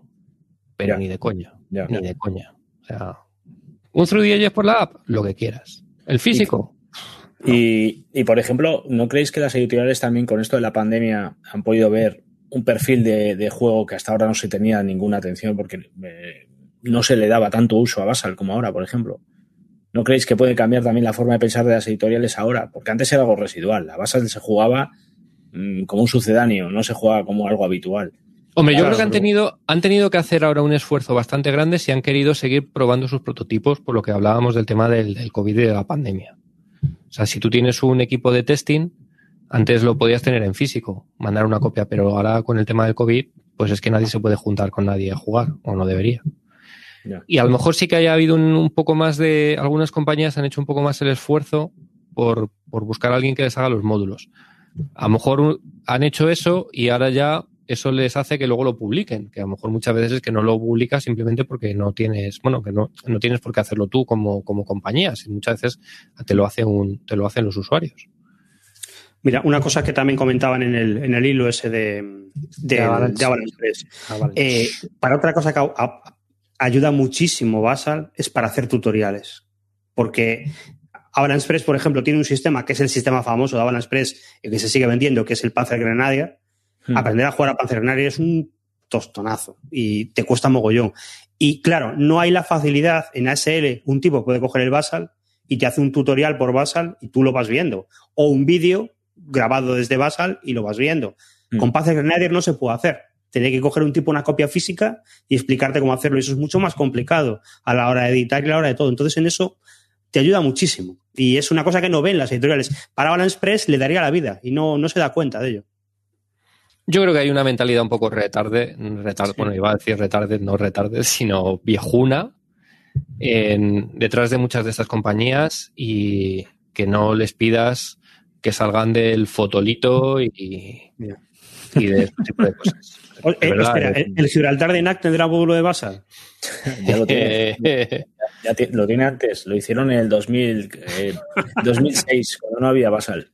No, a ver, y otra cosa que hemos comentado también. eh, otro, otro único, otra, a mí lo único que se me ocurre para im- impedir o bloquear un poco lo de Basal es que una compañía saque muchos títulos y que ya se misma no, no se fíe de la calidad de los títulos. Que saque 30 títulos inundando el mercado en un año, como hace alguna compañía, y que sepa que este y este no están bien. Pero como este es un mercado pequeño, salen, llega a la tienda, la gente se lo coge por probar y, y luego es una castaña. Y si lo pruebas en Basal antes, pues ya ni lo, ni lo pruebas. Pero bueno, Otro, mira, otro, otro punto a favor que ha habido ahora, las convenciones que estaban comentando. Si tú quieres hacer convenciones digitales, como han sido las Bellota, como van a ser las, las de San Diego que se van a hacer el, el- el mes que viene, o, Hmm. o cualquiera de las que se han hecho este año, si quieres dar visibilidad a tus juegos para que se jueguen en esas, o no tienes Basal o Tabletop, o estás jodido. Pues no sé si esto va a ser un pequeño empujón para aquellos que se, que se niegan. Sí, pero para, para hacer estas cosas bien, tu propia empresa es la que tiene que desarrollar el juego. Es decir, Ojo, no, no, no, dejar- no, ¿eh? Tu propia mesa debería desarrollarlo, pero es que hay, hay empresas como Avalanche que bloquean que un fan eh, si haga un módulo de Basal, porque hay muchos módulos de Basal que los hace una persona de forma espontánea. Eso, eso todavía es peor. Lo- a lo que Claro, voy es a que lo normal es que lo haga la gente por, por su propio afición, pero lo lógico es que la empresa controle su producto y que haga un producto a- mejor o con todas las eh, inversiones necesarias para que salga bien. No delegarlo en un tío que ha hecho ya tres y bueno, no. Para- Pues yo creo que GMT, por ejemplo, yo creo que últimamente se los hace todos el Joel Topen y Sí. yo creo que les deben de pagar, le deben- no Bueno, sé si le pagarán algo de pago. Comentaba ¿no? Pero- Paco que tienen a un tío para los módulos de testing y otros para hacer el módulo oficial. Claro, es que para el testing es que es cojonudo, claro. Si tú quieres testear bien un juego, no como el, el Skywalker, lo que te interesa es hacer un módulo de basal y repartírselo a 200 tíos por el mundo. Sí, que sí, te lo sí. rompan. Eh, yo creo que yo, yo creo que esto va a ir cambiando y las editoriales tienen que invertir en esto también. A ver, esto va a ir cambiando muy sencillo, porque una, una empresa como Avalanche Press acabará desapareciendo tarde o temprano. Claro, claro. Y el que salga nuevo, pues verá que la posibilidad de expandirse, de probar prototipos y de poder jugar, que la gente compre el juego por el fetichismo de tenerlo físicamente, aunque tenga que jugarlo por Basal, pues Sí. le va a llamar la atención. No le puedes dar la espalda a esto. A ver, Here I Stand sin Basal no es Hmm. comprensible. ¿Cuántas partidas hay de Here I Stand? ¿Y cuántas se han hecho en Basal de esas partidas que hay marcadas en la BGG? Pues Seguramente la mayoría. Claro, claro. Y, Hmm. y de toda esa gente que juega a la- a- a- al Here I Stand, ¿cuánta gente lo tiene en propiedad? Pues un montón. Pues, Sí, sí, sí, sí. O sea que esto es así. ¿eh? Ni más ni menos.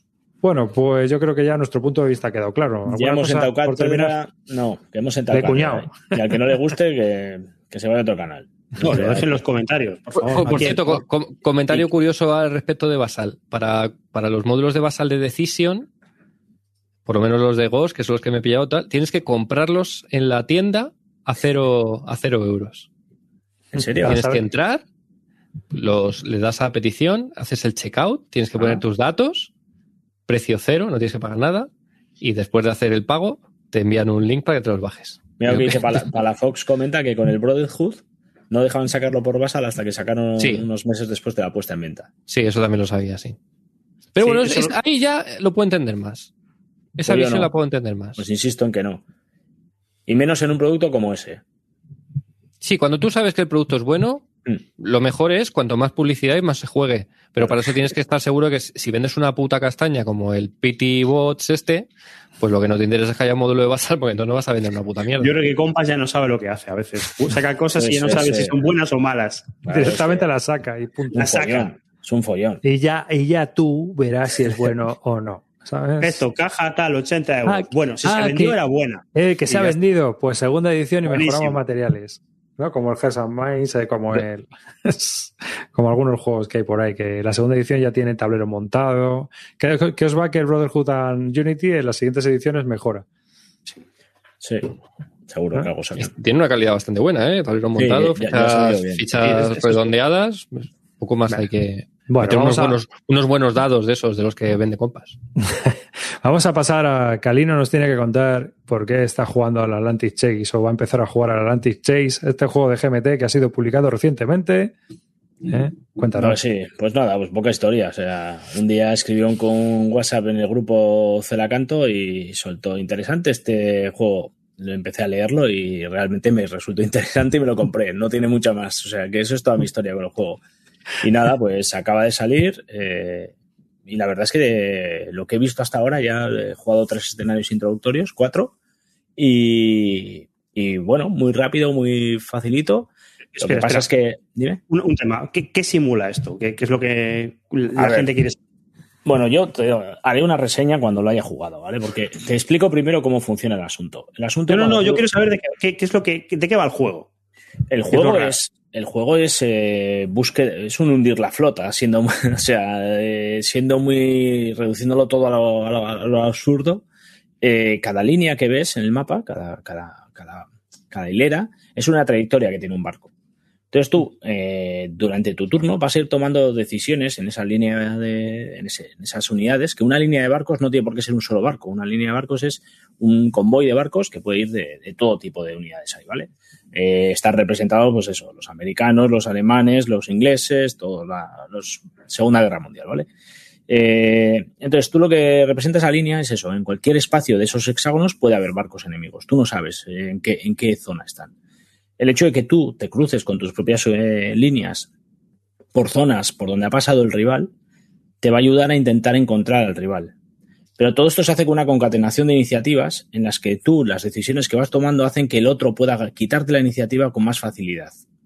Por lo tanto, tú tienes que hacer una serie, tomar una serie de decisiones con tus unidades que sean lo más importantes posibles, porque si no consigues contener tu iniciativa, si la consigue el rival, todos estos, estos barcos pueden ser descubiertos y puedes irte a la deriva. Pues puedes, puedes, entrarías en combate y, y depende de lo que lleves, pues en algo- algunas unidades te interesa llevarlas a un puerto, otras, o sea, el juego tiene como, pues no sé cuántos escenarios, tiene tropecientos para un solo jugador y un libro entero otra vez para dos jugadores, tiene tropecientos. Y, y lo, chocante del juego es que eh, tiene estas formas de introducirte en el juego con una, con una línea de- de escenarios introductorios eh, que no ayudan mucho a entender el juego, aunque lo, porque son estos escenarios que, se- que estos libros de reglas que vienen con una serie de preguntas en las que Mm. eh, te intenta dar respuesta a la pregunta y tú la entiendes al momento, pero cuando te pongas a jugar y vas un mes que no has jugado al juego, pues no te vas a acordar de la pregunta y tendrías que ir a un punto de- de- concreto del, de- del libro de reglas donde te especifique qué pasa ahí, ¿no? Entonces, bueno, eh, eh, lo aprendes, realmente el juego lo aprendes de esta manera, pero, pero bueno, que todavía ya os digo que he jugado cuatro escenarios introductorios, he visto todos los movimientos, cómo se mueven los barcos, pero todavía no he llegado ni a combatir. Entonces, eh, os estoy hablando todo con... Me ha llegado ayer. O sea que,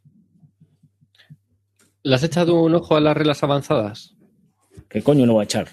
No, o sea, por curiosidad, por no, que no sé si, que no sé si hay mucho, o sea, cuál es, cómo puede crecer todo eso. Es decir, si empiezas haciendo una cosa sencilla Sí. y acaba siendo muy embrollado, no- No, el juego tiene de hecho una duración muy, muy contenida. Llega el, escenario más largo te puede durar dos horas. O sea, que no estamos hablando de un juego muy denso.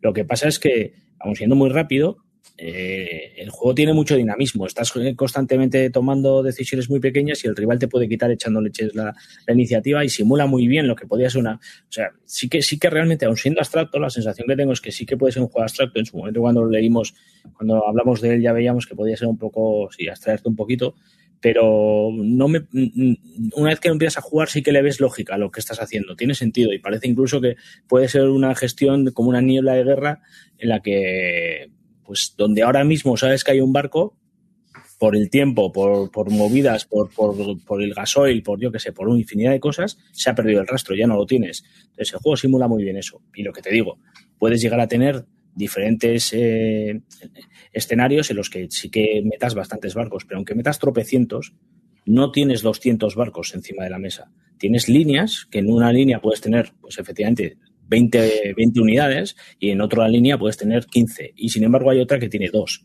Entonces, eh, aunque haya una concatenación gigantesca de barcos ahí, no lo estás viendo así. Hasta que Enti- se encuentra. Entiendo que la dinámica más o menos del juego está enfocada a encontrar los barcos, ¿no? Porque Bueno, luego hay- el, el combate como tal, bueno, no sé si hay algo más decisión táctica, más que una vez que te he Sí, sí. encontrado, tiro un dado y a ver qué pasa. Sí, de hecho, incluso tienes que. Los barcos están pululando por el mar, entonces les tienes que intentar llevar eh, gasolina eh, para que puedan tener eh, más movilidad. O sea, hay petroleros tuyos que les tienen que dar eh, abastecimiento. O sea, no es tan simple como moverte y disparar.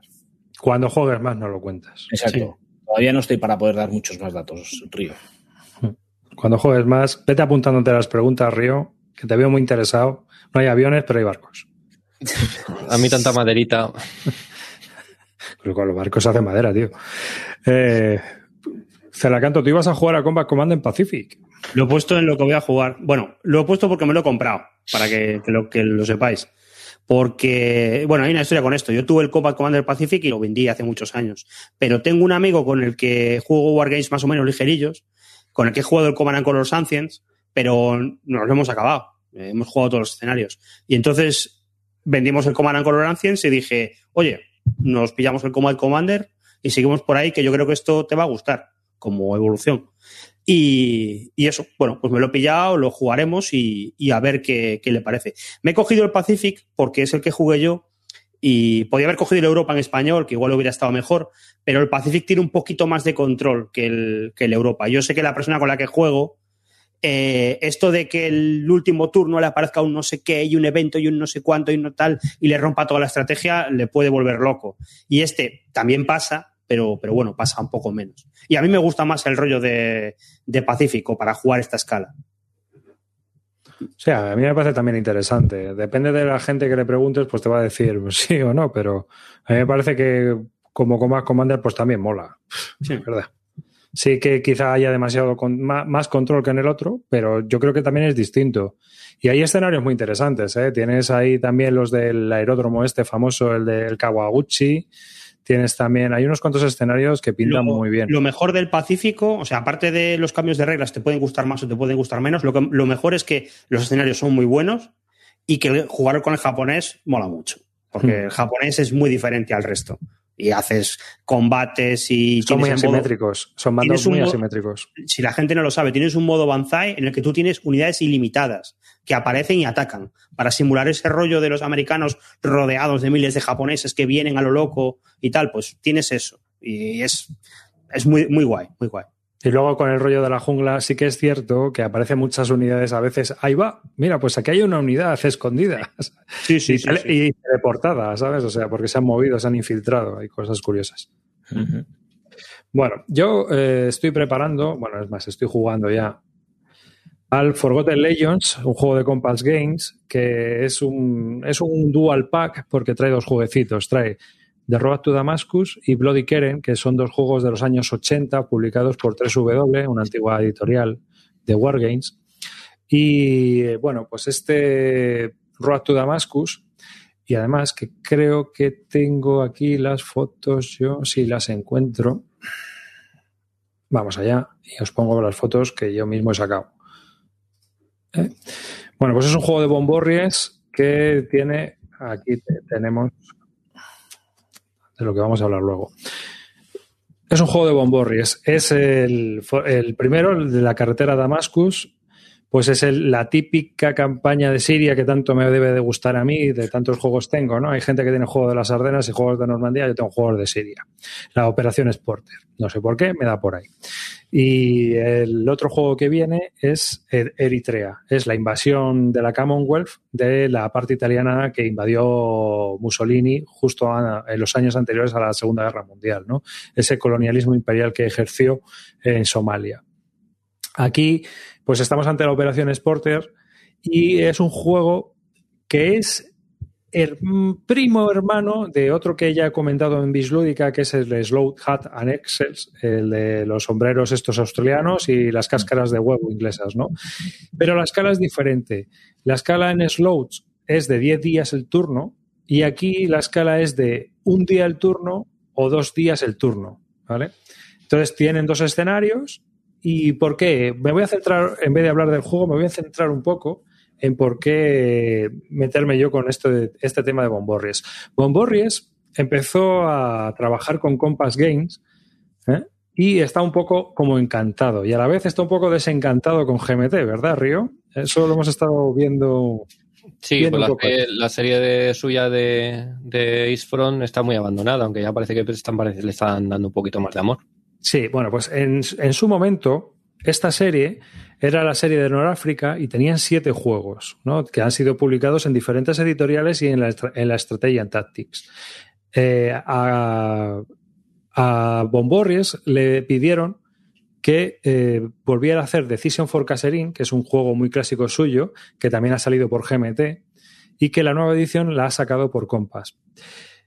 Entonces, Bomborges cada vez que reedita los juegos, la verdad es que hace una revisión bastante interesante, ¿no? Y Forgotten Legends tiene unas notas de diseño muy interesantes que yo me estuve leyendo. Y voy a hablar de él, otro día hablaré de Decision at Caserin. Y estos dos, dos jueguecitos que salieron, pues son prácticamente dos jueguecitos de revista, son a nivel de batallón y compañía y tienen unas reglas de unas 20 páginas, más luego unas reglas especiales para cada uno de los escenarios. Y este hombre se ha trabajado muy bien los órdenes de batalla, ha estado investigando en los archivos franceses sobre el tipo de unidades, cómo fueron, hasta la, ha- han estado investigando hasta las unidades indígenas y eh, va evolucionando un poco la visión que tiene él a la hora de planificar el juego con respecto a otros juegos de su serie. Entonces, en esta nueva edición, por ejemplo, si ya en Slouch eh, había un what if con los alemanes, en el cual una división alemana, una Panzerdivisión alemana mm, venía desde Turquía o venía desde Beirut, el puerto, dependiendo, ¿no? Por Salónica. Aquí eh, ha, hecho otra, eh, reflexionando él sobre ese tema, qué tipo de unidades podrían llegar y tal, llegó a la conclusión de que los alemanes tendrían que defender la parte norte, que es por donde venían la Commonwealth desde Irak, mientras que varias unidades de Falkis Jammer y otras unidades intentarían ir hacia el sur para que los británicos no tomaran ni Damasco ni Beirut. Entonces, aquí tenemos unas unidades alemanas mucho más limitadas que, por ejemplo, en Slouch. Mientras que en, en Slouch podríamos hacer una guerra total, ¿no? Eh, aparte de que en Slouch el supply es mucho más complejo y aquí el supply es mucho más sencillo. Este juego es mucho más sencillo en cuanto a supply. Hay supply ilimitado. Tú con la artillería siempre puedes disparar. Y cuando juegue completamente, contaré algunas de las curiosidades que tiene, que tiene el juego en sí, que tiene unas cuantas, ¿eh? con respecto a otros juegos de, de S Counters que son distintos, ¿no? ¿Mm? Hay cosas que cambian y te obligan a pensar en el tablero de una manera muy, muy curiosa.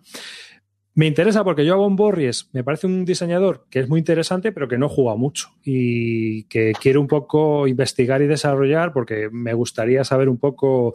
Es un hombre que pone mucho cuidado, es el que ha inventado estas hojas de despliegue que ahora en- están empezando a implementar todos los juegos, ¿no? Donde tú tienes el escenario ¿eh? y te indica qué tipo de unidades tienes que sacar. Pues fue Von Borries el que las inventó eh, para facilitarnos el despliegue en mesa. O sea que, que es una persona que piensa bastante en estos temas y que, eh, por ejemplo, pues es diferente a los juegos de Simonitz con las Thought Bones y todo esto. Aquí no hay Thought Bones, pero sí que te obliga, o sea, puede ser curioso que a veces te interese tener una unidad al lado en otro terreno distinto en el que tú estás. Y ya explicaré por qué cuando, cuando haya Eh. jugado a los dos. Dime. Estas Signature Edition, ¿qué cojones diferencian de las normales? Estos son juegos que salieron en su momento y que ahora los vuelven a revisitar y los sacan eh, revisados, por decirlo de alguna manera. También hay unas palabras en el reglamento del que es el, el jefe de proyecto, John Carr o algo así y tal, y pinta muy bien este hombre. O sea, a diferencia de otros juegos de compas donde parece que todo les da igual, aquí Mm. parece que han tenido un cuidado especial a la hora de hacer el juego. ¿Sabes? Y si te pasas por el foro de Consign War, ves que eh, como que están cuidándolo y trabajándolo, asumen las erratas que ha habido, que, ha han sido muy mínimas, pero las asumen, no como, como otros, otros eh, diseñadores que parece que es una feature en vez de una, una errata. Y bueno, pues el caso es que pues tienes eh, él lo que le gustaría es hacer toda la saga del norte de África con Compass. Los siete juegos, los cinco o seis juegos que él diseñó, hay otros dos de otros Mm. dos diseñadores, pero quiere hacer Decision a Caserin, uno de Patton que hay también, y otro de Rommel antes de llegar a la zona de, de Caserín. Entonces, son tres juegos, eh, toda la parte de Túnez, y estos dos que eh, es- van en una caja. ¿eh? De momento han salido estos dos y el de Caserín. Faltarían por sacar otros dos por lo menos. Un poco como dice entonces Palafox, ¿no? Las de Sign- las de Edition estas vienen con las con las erratas mejoradas. No, no, no, este trae muy poquita rata, ¿eh? Es lo dice porque el, el que Sí. es uno que han sacado, que era un desastre. Es- Sí, bueno, eso es otra historia, pero que ya te digo que yo creo que depende mucho también con quién, es- eh, quién es el diseñador y con quién está trabajando de desarrollador. Ya sabes. ¿Cómo, ¿Cómo es? Hablamos de. Porque estos juegos que vienen de etapas pretéritas, es decir, tenemos CRT de 3 a 1 y no me mueves de aquí. O... No, no, no, esta además es muy defensiva. Aquí cuesta, cuesta, además, a ver, tienes la presión del tiempo porque tienes que atacar, pero la CRT no ayuda. ¿Sabes? Y encima tienes, bueno, ya lo cuento. Aquí hay una cosa curiosa, y es que si una unidad atacante está en ZOC de, otro, de una unidad enemiga que no es la que vayas a atacar, tiene que ser atacada. Es decir, si yo tengo una unidad de infantería bloqueando un paso de montaña y pongo una unidad de caballería guarra en la montaña, Tienes que atacar a los dos. tien- tienes que atacar a los dos. ¿Qué conlleva eso? Que el, me- el terreno más beneficioso beneficia a la unidad defensora. Por lo tanto, el defensor defiende con montaña. ¿Sabes? Y aparte de que tienes que derivar, una de dos, o atacas a los dos a la vez, o tienes que derivar otras unidades a atacar a, a la caballería, por ejemplo, que está en la montaña hostigándote. ¿eh? Hmm. Entonces, tiene cosas muy curiosas que te obligan a intentar flanquear, a, in- a hacerte infiltraciones para intentar evitar que, que pueda haber muchos apoyos por ahí, ¿no? Es muy importante tomar las colinas, es muy importante tomar los pasos. Los Como- ingenieros, por ejemplo, los tienes en un lado de un río y te ayudan a pasar unidades al otro lado. ¿Cómo ves el número de jugadores? A uno se juega muy bien. Sí. Sí, sí. y a dos también. Y aparte que son juegos rapiditos, ¿eh? No. El Bueno. escenario de Damasco en una tarde yo creo que te lo ventilas, el uno. El de el, el escenario uno es o tomas Beirut o tomas Damasco, que al final El es la chicha. El cuatro jugadores es un pegote, entiendo, ¿no? Es que cuatro jugadores no entiendo muy bien. A lo mejor en el de Eritrea no, no lo he desarrollado, pero a lo mejor en el de Eritrea puede ser. Pero tú date cuenta que tienes varios, varios mandos ahí, entonces, bueno, Hmm. es peculiar, es un juego muy peculiar. Y te cuenta un montón, tiene un montón de notas de diseño. Solo por bajarse el manual y leerse las notas de diseño ya mola. ¿eh? Y el solitario funciona muy bien, por lo menos hasta ahora lo que yo estoy jugando te obliga, porque tiene un sistema de I go, you go, típico Simonitz, pero el turno, la mitad del turno es compartido. Es decir, se hace todo los dos bandos a la vez y luego mueve y ataca uno, mueve y ataca al otro.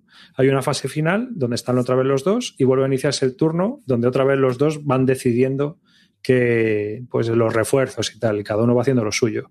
No hay una fase en la que haya refuerzos primero de un bando, luego los refuerzos del otro.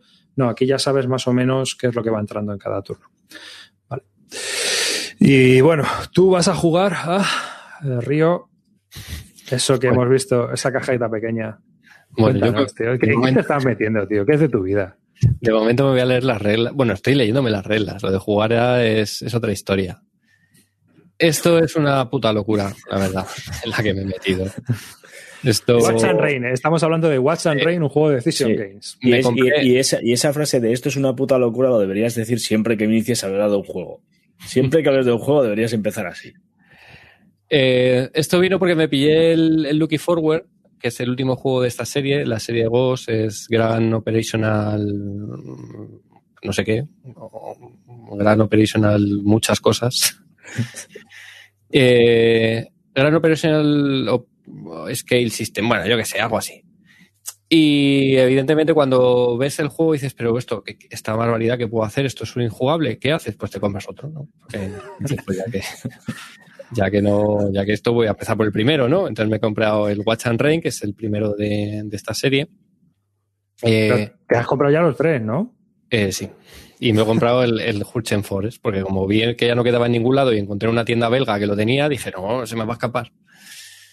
Así que voy, soy capaz ahora mismo de empapelar mm, el suelo del salón con, con todo Sí, el sí. frente del el frente occidental de la Segunda Guerra Mundial. Bueno, esto, GOS es, es, es un sistema hiper detallado eh, que así a, a prim- a primera vista lo puedes comparar un poco con OCS en cuanto a lo que intenta refle- eh, reflejar, pero que entra en una escala mucho más detallada, tanto en, unidades, porque aquí estamos hablando de, sobre todo de, de unidades que son, mientras que OCS las unidades son, suelen ser divisiones o, regimientos o brigadas, aquí ya bajas a batallones y compañías. Y es un monstruo en cuanto a detalle. Es un juego muy, muy, muy procedimental que intenta tocar todo el detalle que pueda de- de todo lo que puede ocurrir en, en los combates, ¿no? Entonces, el manual es enorme, son 80 páginas, pero a, a triple columna, Hostia. eh, sin un puto gráfico, eh, y es muy, muy, muy duro. Han hecho, en, en la última revisión, en Looking Forward, hicieron una revisión de las reglas a 2.0 y parece ser que ha mejorado mucho. Yo no, no he tenido la suerte o la desgracia de leerme las primeras versiones y todo el mundo hablaba que era una puta locura, que eran horrorosas y que eran infumables. Y estas reglas no están mal. Mm, Son claras, pero son muy, muy, muy extensas, muy extensas. Eh, comparándolo un poco con OCS, que es otro, el otro gran sistema operacional, donde puede competir un poco entre comillas, este abstrae una serie de cosas, eh, te abstrae todo el tema de suministro que en OCS tienes que ir moviendo los camiones con las balas, etcétera. Aquí también tienes suministro y, y te limita a la hora de atacar, pero está mucho más Hmm. está mucho más abstraído y yo creo que eso es un acierto porque a mí es una de las cosas que uf, me acaban me acaban pasando factura de OCS el mover los camiones. Aquí tú tienes una serie de puntos y esos los puedes ir dividiendo en cada una de tus de tus HQs para que puedan eh, actuar de una manera más eh, más eficiente que otras. Pero bueno, trae de todo. Mm, Los ingenieros te- son muy importantes. Eh, la, forma de hacer los combates tiene son como tres fases y son, las tres son complejas, porque por una parte primero tienes que medir fuerzas, hacer un ratio de fuerzas, después tienes que mirar si hay shifts de columnas y después de eso hay un montón de modificadores de tirada de dados. O sea que al final es cierto que cada combate eh, al principio se hace bastante, bastante lento. Entonces, bueno, pues ahí estoy, mm, indagando en el- las reglas. Me las he leído ya tres veces. La primera vez que te las lees no entiendes una puta mierda, porque es, eh, además es, joder, es, es el típico manual que está escrito todo con, con, con abreviaciones. Todo. Todos son abreviaciones. Me estás, Yo creo que es que sí, Estás, estás diciendo todo, cada frase que dices mejor a la anterior, ¿eh? Si, si expandieras las abreviaciones por la frase completa, en vez de 80 páginas, lo mismo son 200. Entonces, claro, es el típico, es el típico juego que te lees un párrafo y dice, si el ADV del FH es mayor que el JK del OPV, entonces sube el HQ del, del JPV más uno para el cálculo del PTV. Y te da mierda. Me jodas. Y con todo eso te compras el segundo y el tercero, ¿eh? Por supuesto. Mi, mi puto ídolo. No, a ver. eh, lo que estoy leyendo me está gustando. Es un juego complejo de entrar. Creo que luego lo que pasa es que las reglas intentan eh, simular o describir muchas situaciones que no se van a dar nunca o se van a dar muy pocas veces en la partida. Por lo cual, de las 80 páginas, seguramente las juegas con un conjunto muy reducido el 90% del tiempo. Porque hay reglas, por ejemplo, de que si los ingenieros tienen, tienden un puente, si pasa un, pan, si pasa un carro pesado, se puede caer. Entonces tienes que hacer una tirada para ver si el puente se hunde. Seguramente esas cosas pasan muy pocas veces, pero tienes ahí pues tres párrafos describiendo todo lo que pasa cuando los tanques gordos pasan por los túneles que han puesto los ingenieros. Pero Entonces- es una pregunta, tío. ¿Esto lo estás leyendo por leer o piensas jugar? Lo pienso jugar, lo pienso jugar, no al club. Avísame, vale, avísame cuando lo juegues. Eh, esto es un juego para Basal o para club y tengo ciertas dudas de jugabilidad en club porque el- es muy procedimental. Y la señora de la limpieza o el señor de la limpieza puede montarte un desastre. Sí. Ahora bien, si yo, a mí, por ejemplo, los juegos solitarios que me gustan montármelos en casa, lo que busco, más que un juego que sea juego, lo que busco es aprender, ¿no? Aprender un poco de, de ent- entender un poco la simulación que hay por debajo. y yo creo que esto es muy de ese estilo, ¿no? Es muy de, mm, venga, yo tengo todo el tiempo del mundo cuando juego solo y si tengo que estar tres horas para hacer un combate y fliparme con los ingenieros, mandándolos, lanzando la artillería con los puntos tal, pues a mí eso me mola. Eh, que tengas otro tío delante esperando que tú hagas todas esas movidas es lo que me genera duda. ¿Y lo vas a clipear? Estoy en ello, 12 planchas. por supuesto. 12 planchas que tiene. A ver, el, el Watch, and Watch and Rain son los mapas de esta gente. Son tres mapas, pero los mapas son gigantes porque son. ya habéis visto, la caja no es un tamaño de caja normal, es, un, es que no lo tengo aquí. Es una caja así de grande. Y los mapas son de ese tamaño, por lo cual al final tres mapas se te quedan en unos mapas monstruosos. El detalle del terreno y todo son, son acojonantes. A mí me encantan, son súper bonitos. Eh, tiene el, el problema del Lucky Forward, que es por eso lo que me compré el Watch and Rain, o eso me quiero yo contar a mí mismo, es que el Lucky Forward, todos los escenarios, es- tienes que desplegar tres mapas. Sin embargo, el Watch and Rain tiene un montón de escenarios de un único mapa. Eso te iba a decir, que si hay algún escenario pequeño. Sí, sí, no tiene. El, el Watch and Rain creo que tiene. Son cuatro o cinco escenarios de un único mapa. Entonces, Había, había, había visto juegos en los que el tiempo era más largo que la propia batalla, pero en este el escenario es más grande que la propia batalla. O sea, el sitio donde se juega era más pequeño, tío. A ver, es, es cierto, eh, veis un montón de counters, es muy grande, pero le pasa lo mismo que a OCS, es un juego que engaña porque luego estás muy limitado por tu logística. Entonces, eh, en este juego, en vez de mover camiones y tal, tú tienes una serie de puntos de, de suministro y de fuel, igual que en OCS, o sea, de balas y de fuel, en el que tú tienes que repartir a tus unidades. Y tú, si por ejemplo tienes un ejército que tiene cinco cuerpos, tú solo puedes darle a lo mejor de comer para poder hacer una ofensiva a tres de esos cuerpos. Y dentro de esos cuerpos solo puedes dar de comer a tres divisiones. ¿Qué pasa? Que al final, sí, tú puedes mover a lo mejor muchas unidades, pero realmente solo vas a poder hacer de una manera efectiva un conjunto muy limitado del frente. Y es lo que hace que esto sea jugable. Evidentemente, si estos juegos tú puedes mover todo porque no hay logística, porque puedes disparar todo lo que te quieras, es injugable. Pero esa limitación, que le pasa lo mismo a CS, en el tema de la logística, que es tan importante, es lo que hace que sí pueda ser un poco más manejable. Eh, yo tengo muchas dudas de que esto sea manejable en físico. Esto no es manejable, Con- con te lo digo yo. Con alguien. Ahí Pero- había una foto con siete personas alrededor de la mesa. Sí, sí. Sí. No, y es, es el típico juego que se puede jugar. Es cierto que se puede jugar por equipos porque, eh, claro, puede, cada uno puede llevar. Por equipos, por equipos de fútbol. Por equipo y necesitas un convenio regulador porque Sí, uno sí. tiene que mover las fichas. Pero venga, por También te digo, las fotos que has visto, siete estaban mirando tipo obra y uno estaba jugando. Sí. Y posiblemente los otros siete se podían estar jugando un juego de Worthington. Sí, sí, sí. Pero no sé, es, es, es para es para inici- es para cafeteros. Esto es para ver cafeteros. Eh, Para Juan Valdés es. Sí, sí, La sí. burra. si te gusta, es, si te, si te va el rollo CS, si te va el rollo CS y quieres bajar un poquito más a bajo nivel, tanto de detalle como de escala, Sí, eh, como, como al infierno de abajo. sí. Hazte la idea, Calino, de que la escala es la misma que BCS. Sí, sí. ¿Vale? O sea, intenta representar lo mismo me la- que ya- intenta representar ya- BCS. Ya me lo has vendido. Pero Vale. es, es otro rollo totalmente distinto. No, no, Es de una, cosa dureta, muy dura. Vamos a pasar. Eh, Bueno, Se, nos- se nos Oh, el jefe. caído. O sea, te has cargado al jefe de Río. O sea, esto no había pasado hasta ahora. Mira, os voy a, mientras viene, os voy a enseñar el manual para que veáis el rollo de lo que estamos hablando. Enseña, enseña. pues un techo. Hostia, tío. A ver, Watch and Rain es un juego que lleva, no sé, desde los años 80 ya. No, pero no es igual, ¿eh? No, no es igual. ¿No? Es, es Dicen una- que no tiene nada que ver. No, ese juego de. eh, hay un juego de SPI, de SPI, que, que era el Watch and Rain, y entonces un tío dijo, hostia, esto se puede mejorar, ¿no? Y entonces sacó unas reglas modificando el juego de arriba a abajo. Le dio una vuelta, entonces es esa base, pero no tiene nada que ver con lo, con lo antiguo. Es un juego de 2000 algo, 2006, 2007.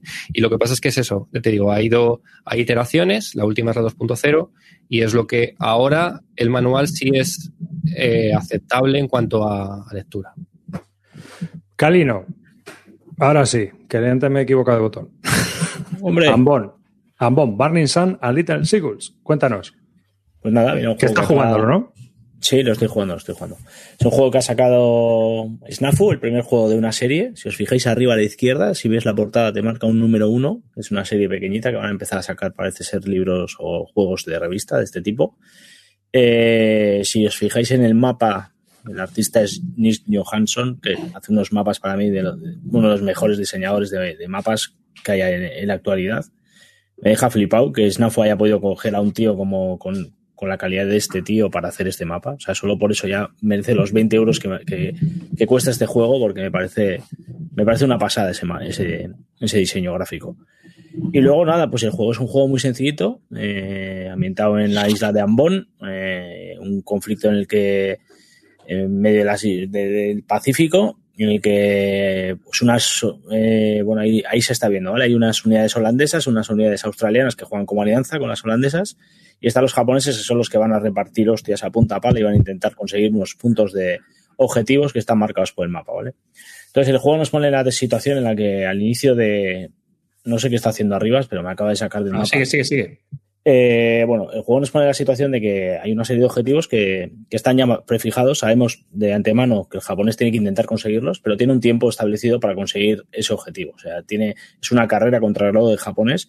Y por su parte, los aliados pues tienen que poner todo este tipo de trabas para intentar que los aliados no lleguen a esos, a esos destinos con la, con la premura que el juego, que el juego requiere, ¿no? Entonces, eh, las dos situaciones de los dos ejércitos son muy, son muy diferenciadas está el bando, el bando más agresivo y está el bando defensivo. Y aparte el terreno es muy, muy complicado. O sea, eso, hay unos cuellos de botella muy, muy definidos. Y el juego lo bueno que tiene es que eh, tiene mucho bluff, tiene todas las zonas de desembarco donde van a llegar las unidades eh, japonesas. Son eh, decididas después de que se haya hecho el despliegue, el despliegue del juego. Entonces tú sabes que hay cosas, pero no sabes que hay. Entonces depende incluso las zonas, puede haber incluso minas, eh, puede estar la zona bastante, bastante más eh, peligrosa para el japonés, pero a ciencia cierta hasta que no llegue a ese espacio no vas a ver lo que hay. Entonces tú no tienes todo el mapa definido desde el inicio con todas las unidades planteadas, lo vas poniendo con un despliegue orientativo y con ese despliegue ya vas a tener que ir al objetivo. Entonces bueno, el juego se juega muy rápido, tiene unas reglas muy sencillas, en cuestión de, de abrirlo y jugar es 20 minutos estás jugando. Eh, tiene muy- las unidades, además, una de las cosas que me ha gustado mucho del juego es que las unidades están muy bien definidas, o sea, tienes eh, las, poquitas unidades, porque no es un juego que tenga muchos cheats. Eh, pues eso, ahí estáis viendo cómo los colores ya definen primero la, la nacionalidad y luego la intensidad del color y la propia palabra que te viene en la propia cheat te especifica a qué unidad de ese cuerpo pertenecen.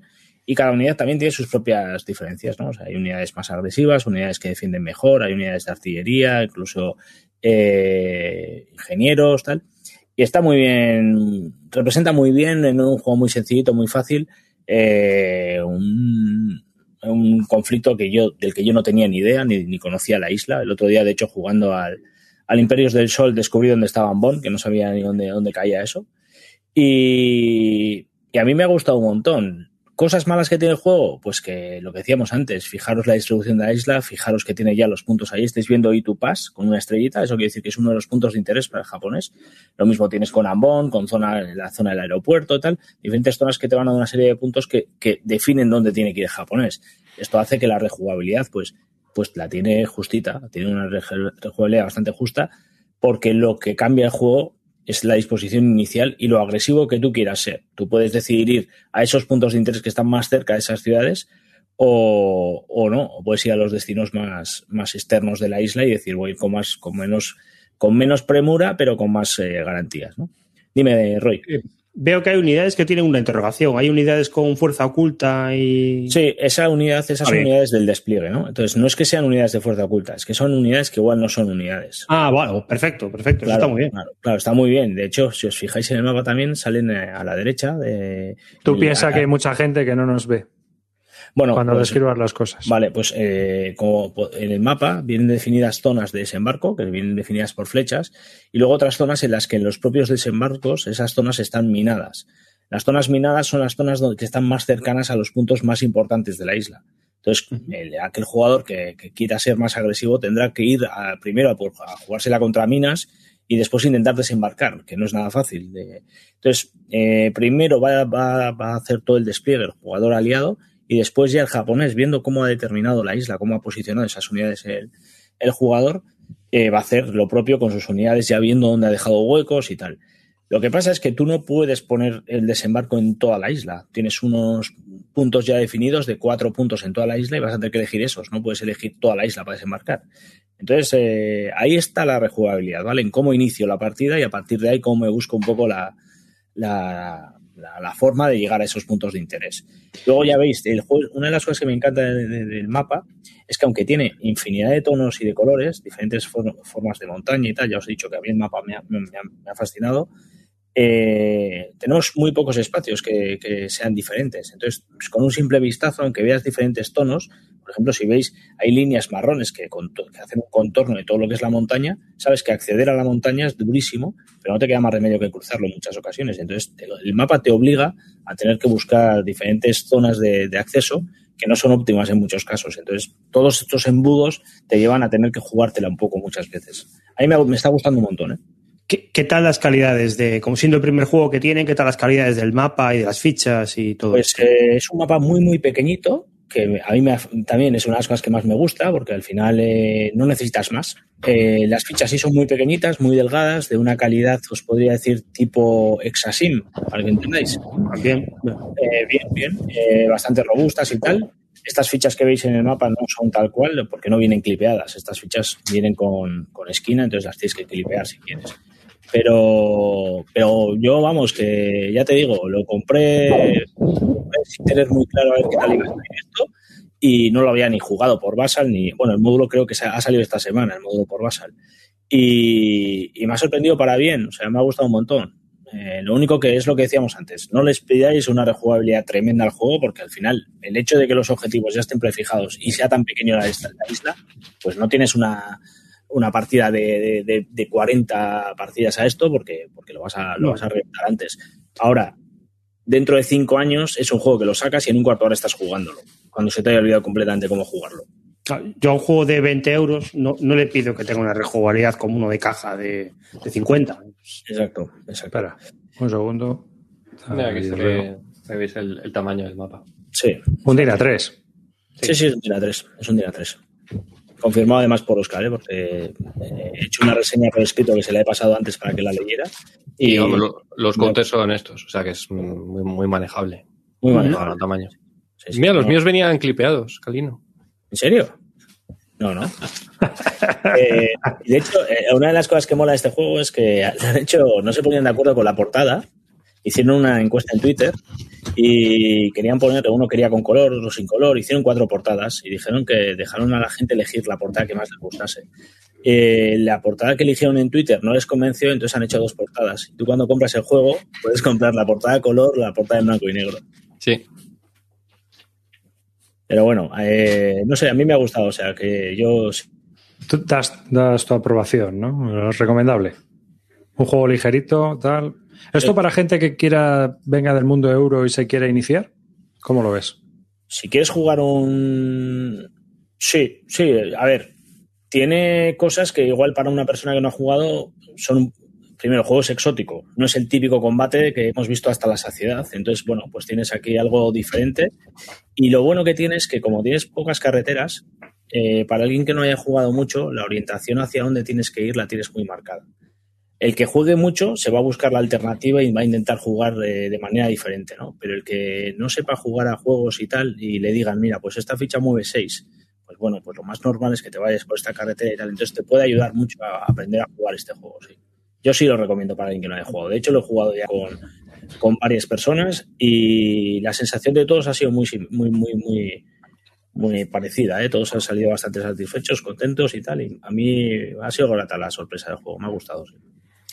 La gente de SNAFU está, está preparando más y, y, parece que además que van a contar con Neil Johansson para todos los juegos, que a mí la verdad es que su arte también me, me encanta. A ver que me gusta, me gusta mucho. Es, es el tipo del Maori Wars. Sí, lo es uno de los juegos más bonitos. Por lo que he oído es muy malo, pero es precioso. Sí. sí Hay uno de Santander en camino y, y, no sé qué más proyectos tienen, pero, pero sí, el de Santander también tiene buena pinta, creo que es de Javier Romero. El siguiente es de Santander, efectivamente. Sí, sí, sí. Sí, eso había oído también, que, que era de Santander, de la Guerra Civil. Juego está en inglés solo, solo tiene las reglas, la dependencia de idiomas baja. Las han, las han puesto ya en, en- en internet traducidas. Están en internet para cualquiera que se las quiera descargar. Pues nada, eh, vamos a pasar, si queréis, porque si no se nos va a ir esto de tiempo, a qué hemos jugado. ¿eh? Vamos a empezar con Celacant. Bueno, empiezo yo, me da igual. Porque Lo que tú prefieras. No, no sé cómo vamos de tiempo. Si... Pues vamos tú y yo y se acabó. O sea Venga. que me da igual, tú primero y yo luego o, Vale. o al Pues- revés. pues empiezo yo. Venga, espera, que te pongo el, el juego. Vamos a, vas a hablar de... Y aquí estamos. Red Winter, la batalla de Tolbayarvi. Bueno, pues este juego me lo conseguí en una matrade de rebote, tenía buena fama y, me arriesgué con él. Y la verdad es que me, ha, encantado, me ha parecido un producto. O sea, yo os digo una cosa: si me he metido a jugar a Wargames, es para jugar a cosas así, porque esto es redondo, perfecto. El, tío parece ser que está colgado con esta batalla, que es una batalla súper rara en Finlandia, en la guerra de invierno, de, bueno, eh, los rusos contra los, los finlandeses, pero esto es en el 39, es al principio. Entonces es una cosa muy rara porque el, el ejército ruso que ataca todo esto no es el ejército de Stalin de- del final de la Segunda Guerra Mundial. Son tropas inexpertas, Stalin había hecho una purga y los mandos van mal, y, y entonces la guerra esta es un desastre y los finlandeses consiguen ganar algunas batallas. Y esta es una de las que ganan. Y entonces, a mí ni me interesaba nada este conflicto, me daba igual, me, interesaba nada esta batalla, y el tío me empieza a contar ahí su rollo en el playbook. Este juego tiene un playbook que son 40 páginas y el reglamento son 20. Y el playbook es todo razonado, razonado, razonado, cómo es lo que, cómo llego a las conclusiones a las que llega en el, juego. Y es, y es una chulada para leerlo, es una maravilla. Eh, te va razonando todas las cosas que pasan en el juego, una a una, por qué decidió así, cómo lo hizo al principio, cómo vio que no funcionaba. Y el juego va, va como un tiro, es súper chulo. Es una batalla de cinco días, cuatro días, cinco, cinco, cuatro días. Y tiene una cosa muy rara que la escala es compañía. Las fichas son eso, 90, 80 hombres, una cosa así. Y, y hay fichas de metralladoras, de, de señores con metralladora, y fichas de morteros. Y, ya está. Y hay unas fichas de tanques, pero que son dos, tres tanques que hay. Y, es un juego súper chulo, súper chulo. Y con unas decisiones muy extrañas, muy, muy raras, muy, muy nuevas, un- una cosa muy, muy, muy, muy, muy, curiosa. Si, si me pones una foto del mapa, vas a ver una cosa que, que- quiero señalar. Y es que el mapa es es súper raro, porque vais a ver que el mapa es como muy amplio, como que parece que puedes ir por muchos sitios, pero en realidad el mapa está muy constreñido, porque lo que vayas a ver en el mapa, hay todo lo que hay en el mapa es terreno bloqueado, o sea, es o bosque o pantano. Y las, las zonas blancas que veis por ahí no es nieve, son lagos helados que, que están ahí. Entonces, en el, en el juego pasa una cosa muy curiosa y es que si tú te quieres mover por la carretera, te mueves muchísimo. O sea, en dos turnos te cruzas todo el mapa. Pero a poco que te sales de la carretera, aquello es imposible de, de- de pasar. O sea, te, te metes por un pantano, te metes por el bosque, te paras, te bloqueas, los morteros no avanzan. ¿Qué? Dime, Karino. No, eh, cuando hablas de que el juego tiene muchas cosas raras y tal, danos alguna. Sí, algún Voy a explicar. Pues para empezar, por ejemplo, tiene dos combates, dos tipos de combate. Tú puedes hacer un combate que es el normal, que es el típico combate de, de combatir al final de, tu- de- de después del movimiento, pero luego tiene un tipo de combate que es el asalto, que es un ataque que haces en movimiento. ¿Cuál es la diferencia? Pues que este juego es muy poco cruento. Cuando tú haces un ataque normal, los, todos los daños te los puedes comer en daño o en retiradas retiradas. Entonces, a ti te hacen cinco bajas. Bueno, pues me retiro con todas las fichas, uno, dos, tres hexágonos y me como dos bajas. Hay un límite máximo que te puedes retirar, entonces cuando ya no te puedes retirar más, te chupan las bajas. Pero chupas muy poquitas. Y el atacante se chupa una baja, siempre. Pero en un asalto te comes todas las bajas. El atacante se come todas las bajas. Entonces, aquello es súper sangriento. Y, de hecho hay una cosa muy, muy curiosa también en el juego y es que el, el soviético puede meter tanques. Los tanques son invencibles, no les puedes atacar, o sea, les atacas, pero el finlandés no les puede hacer daño, salvo con un arma especial que tienen. Pero al tanque le pueden ganar en asalto. Entonces tienes que ir allí porque se supone que el asalto es un asalto en el que intentas tomar la posición. Entonces no es un ataque desde lejos. Se supone que vas allí, atacas el tanque, vas con el cóctel molotov y se lo tiras dentro. Y es, y es un rollo ahí muy, muy chulo. Y, luego, y para poder hacer asaltos, ¿qué requiere? Empezar a gastar puntos de movimiento. Para, para entrar. Pero aquí viene un tema muy curioso y es que las fichas mueven distintos. El soviético mueve, eh, pero el, al finlandés le cuesta menos mover por ciertos tipos de terreno. Y parece una tontería, pero eso hace que cambie muchísimo, muchísimo lo que, lo que es el juego. Y luego, cuando se hace un combate, el combate normal de juego, tiene una cosa muy, muy rara, pero que a mí me, me fascina. Y es que, si os fijáis, todas las fichas del juego, pero todas, todas, todas, todas, atacan a distancia. O sea, cualquier ficha de infantería tiene rifles y ataca a distancia. ¿Qué pasa? Esto en cualquier juego haría que tú no combatas, que lo que hagas es atacar a distancia y ya está. Pero aquí no ocurre eso porque aquí todo es terreno bloqueado. O sea, todo lo que estáis viendo en el mapa, todas las todo lo que veáis en el mapa que no es un lago, que no es un, un lago blanco, es terreno bloqueado, con lo cual no podéis disparar. Y el tema es que cuando hay un combate, lo que pasa es que las unidades o combaten en el hexágono, o se meten en el combate, o apoyan. Y apoyan disparando con, con las metralladoras. ¿Y qué te vas a hacer con, con- con los disparos? Vas a hacer dos cosas. O bien le metes eh, disrupted al, al- al hexágono en el que atacas, con lo cual eh, le metes un malus al, le metes un bonus al combate, o bien le disparas a otras fichas para que no te disparen a ti. Entonces se monta una especie de melee de disparos entre los dos bandos, que yo, tú dices, yo disparo a esta, para, lo hago simplemente para que no pueda disparar y me dispare a mí.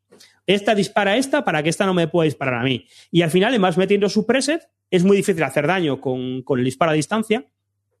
Y, y- al final haces un ataque un poquito normal y vas viendo cómo se resuelve el tema.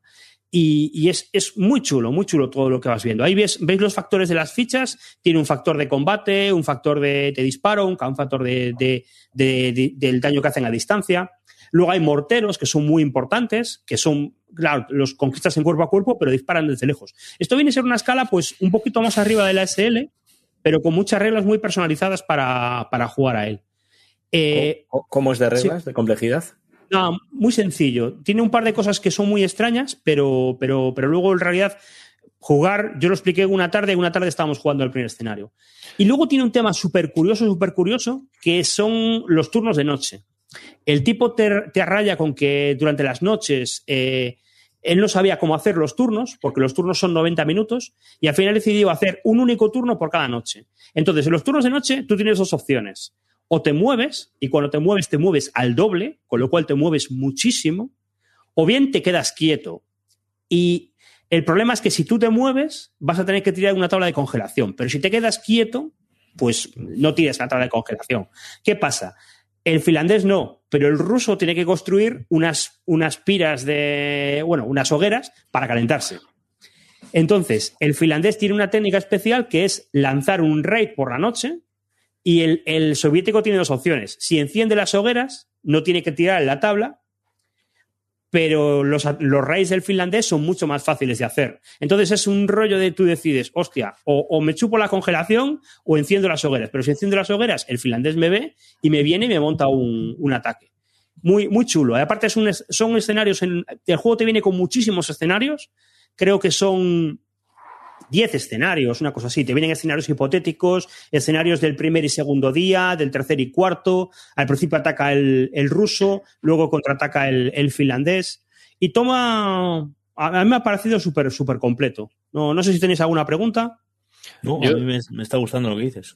He oído. He oído que el, el- el Operation Dauntless, que es el siguiente de esta serie, era muy complejo de reglas. Me sorprende que dices que, este es sencillo, ¿no? Que, haya tanta diferencia entre ambos. Sí, yo, yo es que lo que he oído es que la Operación Dauntless eh, aplica la mismo que aquí, pero a, una mayor escala. O sea, hay muchas más cosas y muchos subsistemas y muchos tal. Aquí hay un par de cosas que son muy diferentes, pero son un par de cositas y, y- ya está.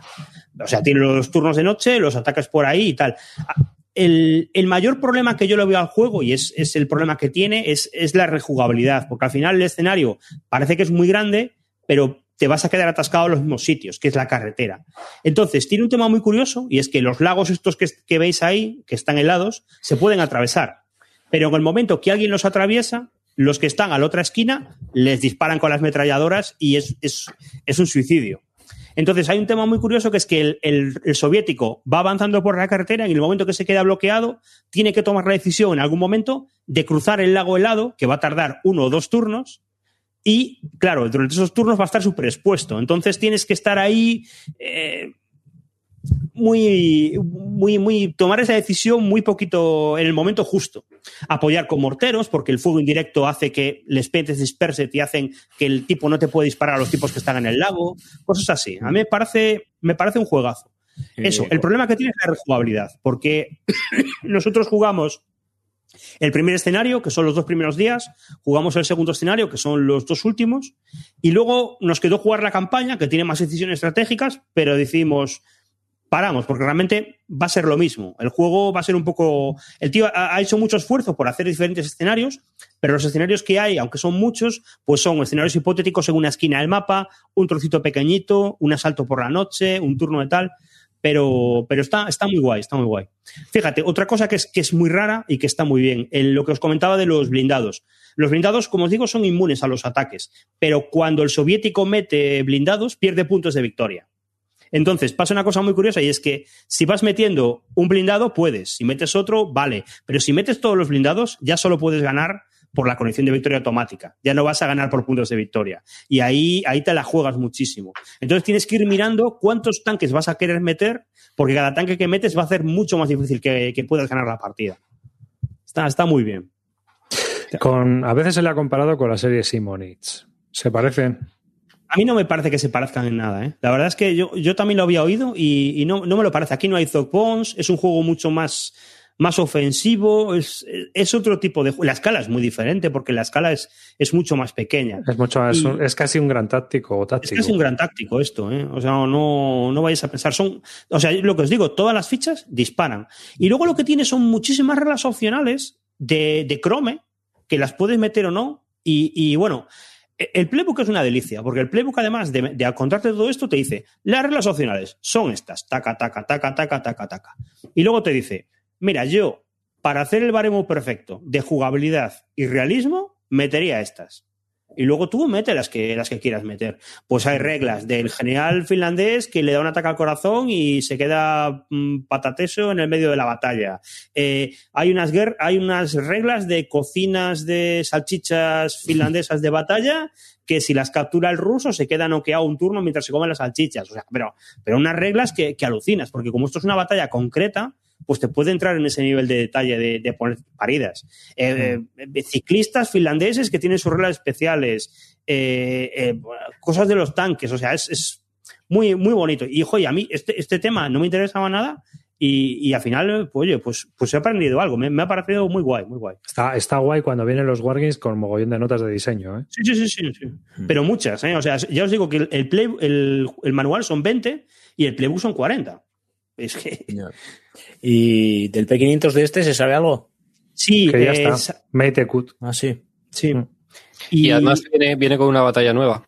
Sí, el, o sea que, el, ya, ya, os, ya, os, digo que el, el, mayor problema que tiene este juego es la rejugabilidad, que realmente es un escenario y, y, te da para jugar un par de partidas. Y hombre, luego lo puedes jugar de otras maneras, puedes jugar escenarios opcionales, pero se te va a quedar corto en nada. Entonces, eh, le han metido una segunda batalla, incluso para el que tenga el juego original, se puede comprar el kit de, de, la, de la segunda batalla aparte. Y ya os digo, mira, lo mejor que puedo decir de este juego es que acabé de jugar y me compré el kit en P500. O sea, que, que bien. Sí, y eso, la nueva versión vendrá yo creo que mejorada. Pues, pues este hoy has vendido, yo, yo, has, yo has tengo la vendido unos, wishlist. has vendido unos pocos hoy, ¿eh, Roy? Sí, sí, no. Joder. A mí me parece un productazo esto. Sí, además lo han vuelto a reeditar. Cuando vuelven a reeditar un juego, es que el juego algo tiene.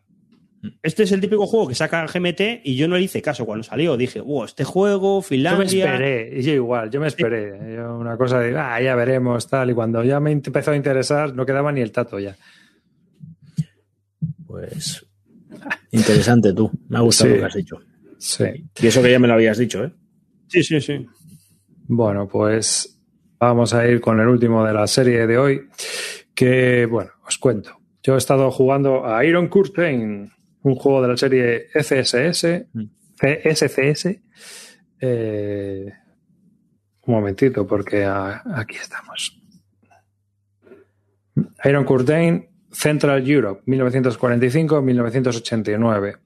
Un juego que tiene escenarios de eh, aliados contra los soviéticos y de OTAN contra el Pacto de Varsovia, cubriendo los periodos de 1945, 1962, 1975, 1983 y 1989. Para eso trae tres flechas. Y bueno, vamos a comenzar. Eh, voy a ir poniendo las fotos que he hecho, que hice muchas fotos, y así vamos, os voy contando un poco también, porque he jugado varios escenarios. Entonces, todos en solitario, ¿eh? O sea que, obviamente, lo que os vaya a contar de estrategias y demás va a estar sesgado. Bueno, empecé con el escenario de 1945. Eh, vienen tres planchas y cada una de esas planchas, eh, digamos que trae, una es para el periodo de 1945 y las otras dos, una está más centrada en el periodo moderno y la otra pues en el periodo de 1962. Hay luego un montón de unidades que se pueden utilizar tanto en 1962 como en adelante, lo cual dificulta muchísimo el setup. Y este es uno de los problemas que tiene este juego. El setup es un verdadero infierno, porque no tenemos hojas de despliegue. Y el segundo problema que tenemos con el despliegue de este juego es que los counters son de media pulgada, no son de 5 octavos. ¿Qué quiere decir esto? Que en muchos juegos, por ejemplo, en Forgotten Legends que estoy jugando, las unidades que despliegan en el mapa directamente traen impreso en el counter en qué hexágono despliegan. Las, y las unidades que vienen de refuerzo indican exactamente en qué turno entran de refuerzo. Es decir, que tú en una cajita puedes ir colocando ya tus refuerzos y todo lo que despliega lo puedes meter en una bolsa o incluso por secciones, ¿no? De la fila 11 a la fila 20, de la fila 21 a la fila 30 y así. Yo a veces lo hago así. Eh, esto yo creo que es uno de los problemas que nos trae el diseño por Basal donde tú despliegas dando, abriendo el escenario, ¿sabes? Entonces ya está todo colocado. Y aquí a la hora de desplegar, pues como podéis ver en la foto, son un montón de unidades. Bueno, el escenario que estáis viendo es el de 1945. Una de las cosas peculiares que tiene este juego para adaptarlo a la guerra moderna es que el, eh, Carl Funk, el diseñador, ha hecho una cosa muy curiosa. Al principio, tú tienes unas unidades desplegadas en cuarteles y hay unos turnos de run-up. Esto es que cada turno, empezando por los aliados o por los soviéticos, van a mover un número indeterminado de unidades hasta que se acabe. Y ese es su tiempo de movilización durante ese turno. Entonces, tú empiezas a mover un stack y tiras un dado. Y si sacas un 1, se acabó. Así que vas moviendo unidades y vas colocándolas en posición de combate, las vas acercando al frente. De esta manera tú vas haciendo zonas de entrada que puedes utilizar para, para el combate. Pero esto lo que otorga es que cada partida el despliegue es totalmente al azar y totalmente distinto, porque cuando acaba el run-up, pues a lo mejor el soviético ha podido mover 20 unidades y el aliado ha movido todas. Esto, aparte de eso, hay una, una cosa muy divertida que es la tensión. Cada vez que acaba un run-up, se tira un dado. Y eso hace subir la tensión entre los dos bloques hasta que estalla la guerra. Y donde te hayas quedado, ahí comienza. Entonces puede haber veces que haya tres turnos de run-up o puede haber veces que haya ocho turnos de run-up también. O sea, es todo muy variable en el juego. Y voy a empezar por 1945. 1945 es una guerra muy lineal donde hacemos al final una línea a la Primera Guerra Mundial, hmm. como veis en la foto, que son pues las típicas líneas, ¿no? Y donde los soviéticos pues tienen tomado todo Berlín. Entonces los aliados tienen que tomar Berlín y otras seis unidades, ¿no? Esta es la operación impensable que, había diseñado Churchill. ¿eh? Los franceses están muy alejados y aquí, por ejemplo, en una foto que estoy mostrando, ves que hay unidades francesas en medio de Alemania Occidental. ¿No? Porque me, las pude mover con los turnos de run pero no me dio tiempo mucho más. Entonces, eh, la cosa quedó así y ahí empezamos a, empecé a jugar. Y como veis, pues eh, todo, todo lo que es el juego es muy lineal. Es el típico SCS donde se ataca y se defiende. El problema que tenemos en 1945 es que no hay, es decir, tú cuando haces retroceder a alguien, en el turno siguiente, como le toca mover a él, se va a volver a colocar donde estaba. Así que muchas veces hacerle retroceder a alguien no tiene mucho sentido. En general, el escenario de 1945 no me ha gustado mucho. La tabla es una derivación de la, de la del Mighty Endeavor, pero mucho más letal. Y el resultado final es que tienes un juego donde es muy difícil abrir una brecha por lo que os comento, porque es imposible hacer una cuña sin que el soviético o el aliado puedan rodearte continuamente. Es muy difícil llegar a tomar Berlín, es muy difícil llegar a tomar ciudades. Puedes hacerlo, lo vas a hacer, pero como que el, el oponente siempre va a poder recuperarse del golpe que le metas, porque obviamente no tiene, no tiene un turno de perdido, ¿no? Por ejemplo, en un Simonis, tú cuando tienes una unidad que retrocede, se queda eh, dis, disrupted, ¿no? O sea, queda totalmente fuera de combate durante esa ronda y no puede mover o solo puede mover en movimiento táctico. Aquí no, aquí puedes volver a mover. ¿Por qué? Porque el juego está planteado para la época moderna. Así que eh, voy a pasaros un poco a, a, lo que es de verdad el juego en sí. Realmente eh, otra de las cosas curiosas es la letalidad. Eh, o sea, aquí mueren fichas que ni os imagináis. Esto, o sea, estoy poniendo una foto del, ruso que ha muerto y bueno, pues ahí hay miles de rusos muertos y sube y sigue, ¿no? O sea que hice una foto final con todas las unidades en las cuales pues hay una pila de bichos y una, una foto final de cómo quedó la cosa por Berlín o por ahí, ¿no? Esta es la foto del final de la segunda partida en la cual pues veis que los aliados habían logrado totalmente aniquilar al ejército soviético y rodear todo Berlín, pero perdieron, porque cuando acaban los 10 turnos, si no has tomado Berlín, olvídate, el juego no ganas. Eh, se supone que ha llegado a, la paz porque a, es una guerra tan letal que en 30 días se ha acabado el, el tinglao. Bueno, voy a ir al pescado, que el pescado es lo moderno. Y lo moderno es muy distinto. Aquí la cosa cambia bastante. ¿eh? Entonces, voy a ir a ver si os lo enseño. Bien, que tengo aquí las fotos y os lo, vais, lo voy mostrando, porque aquí incluso ya el despliegue es muy distinto. Esto es un despliegue. A ver, a ver, a ver, a ver, a ver, a ver. Aquí. Hice luego el escenario de 1989. El escenario de 1989 estamos ya hablando de cosas mayores.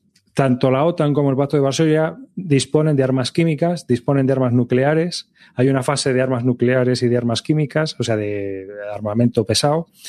En el juego no hay supply, ni en 1945, ni en 1989, ni en 1962. Se presupone que aquí vamos a saco. Hice una partida en 1962 y no me gustó mucho el escenario, porque en 1962 se basaban mucho los arsenales en armas atómicas. Así que tenemos unidades muy flojas en general y que no dan un rendimiento en guerra convencional, porque eh, a partir de los años 70, con el cambio de política de las armas nucleares, también se dieron cuenta de que era muy difícil que se pudiera llegar a una guerra nuclear. Por lo tanto, comenzó un rearmamiento y una inversión en armas convencionales. De ahí que llegamos a 1989 con un pedazo de arsenal que luego fue utilizado en las guerras del Golfo y en, las guerras, en la guerra contra Irak. Eh, una de las cosas que tiene la guerra moderna es su alta letalidad y su extensión. Si concentras tropas, estás muerto. Y a esto, la verdad es que en 1945, lo que es una pega, aquí funciona. Las reglas que tiene. Y te cambia también la tabla. La tabla ha recibido muchísimas críticas, la tabla de combate. Ya no es una CRT, sino que directamente todos los que entran en combate tiran un dado y dependiendo de la proporción de ataque contra defensa, puedes que palmes una unidad o puede que palme una unidad del defensor y con seguridad el, el defensor se va a retirar. Es decir, que aunque tú ataques uno a uno, lo más probable es que el defensor se retire. Beneficias al atacante. Así que ¿Qué es lo que ocurre? Que en el juego, debido a las armas, mm, eh, a, la, aviación, que tiene también un poder bestial, si entras en... Ahora, ahora cuento cómo funciona. Y a las armas nucleares y químicas hacen que uno, bueno, esto son las fotos del escenario de 1962, pero voy a ir a 1989.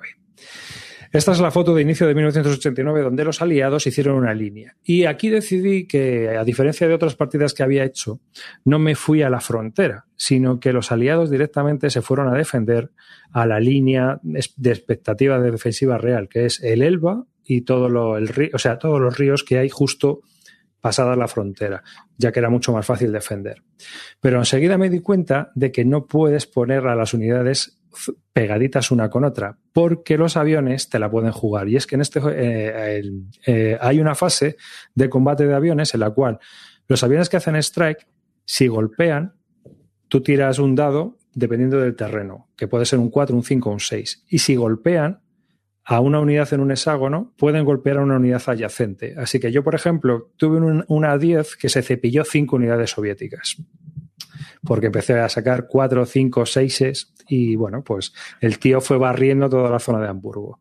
Así que eh, llega un momento en el que uno tiene que empezar, yo aquí todavía andaba haciendo líneas, pero inmediatamente la cosa, ah, vamos allá, veis, eh, como en esta foto, donde lo que hay es una malla. ¿eh? Al final creas una malla de combate. Porque si empiezas a concentrar tropas, lo más fácil es que te tiren un pepinaco y vayas a tomar por saco. Así que como hay tanta alta letalidad, y aquí muere todo Dios, o sea, ahora os enseño las pilas de muertes, eh, lo, tienes que hacer una especie de malla donde, aprovechando las, el, cómo funciona SCS, que es tú mueves combates y luego hay una fase de explotación donde las unidades que tienen cadenas o ruedas vuelven a mover, de lo que va el juego es de que tú mueves, golpeas en combate y en la fase de explotación, si has conseguido no quedarte en ZOC, te vuelves a desplegar otra vez en malla para evitar que en el turno del oponente te empiecen a volar las pilas, porque si no te quedas sin unidades.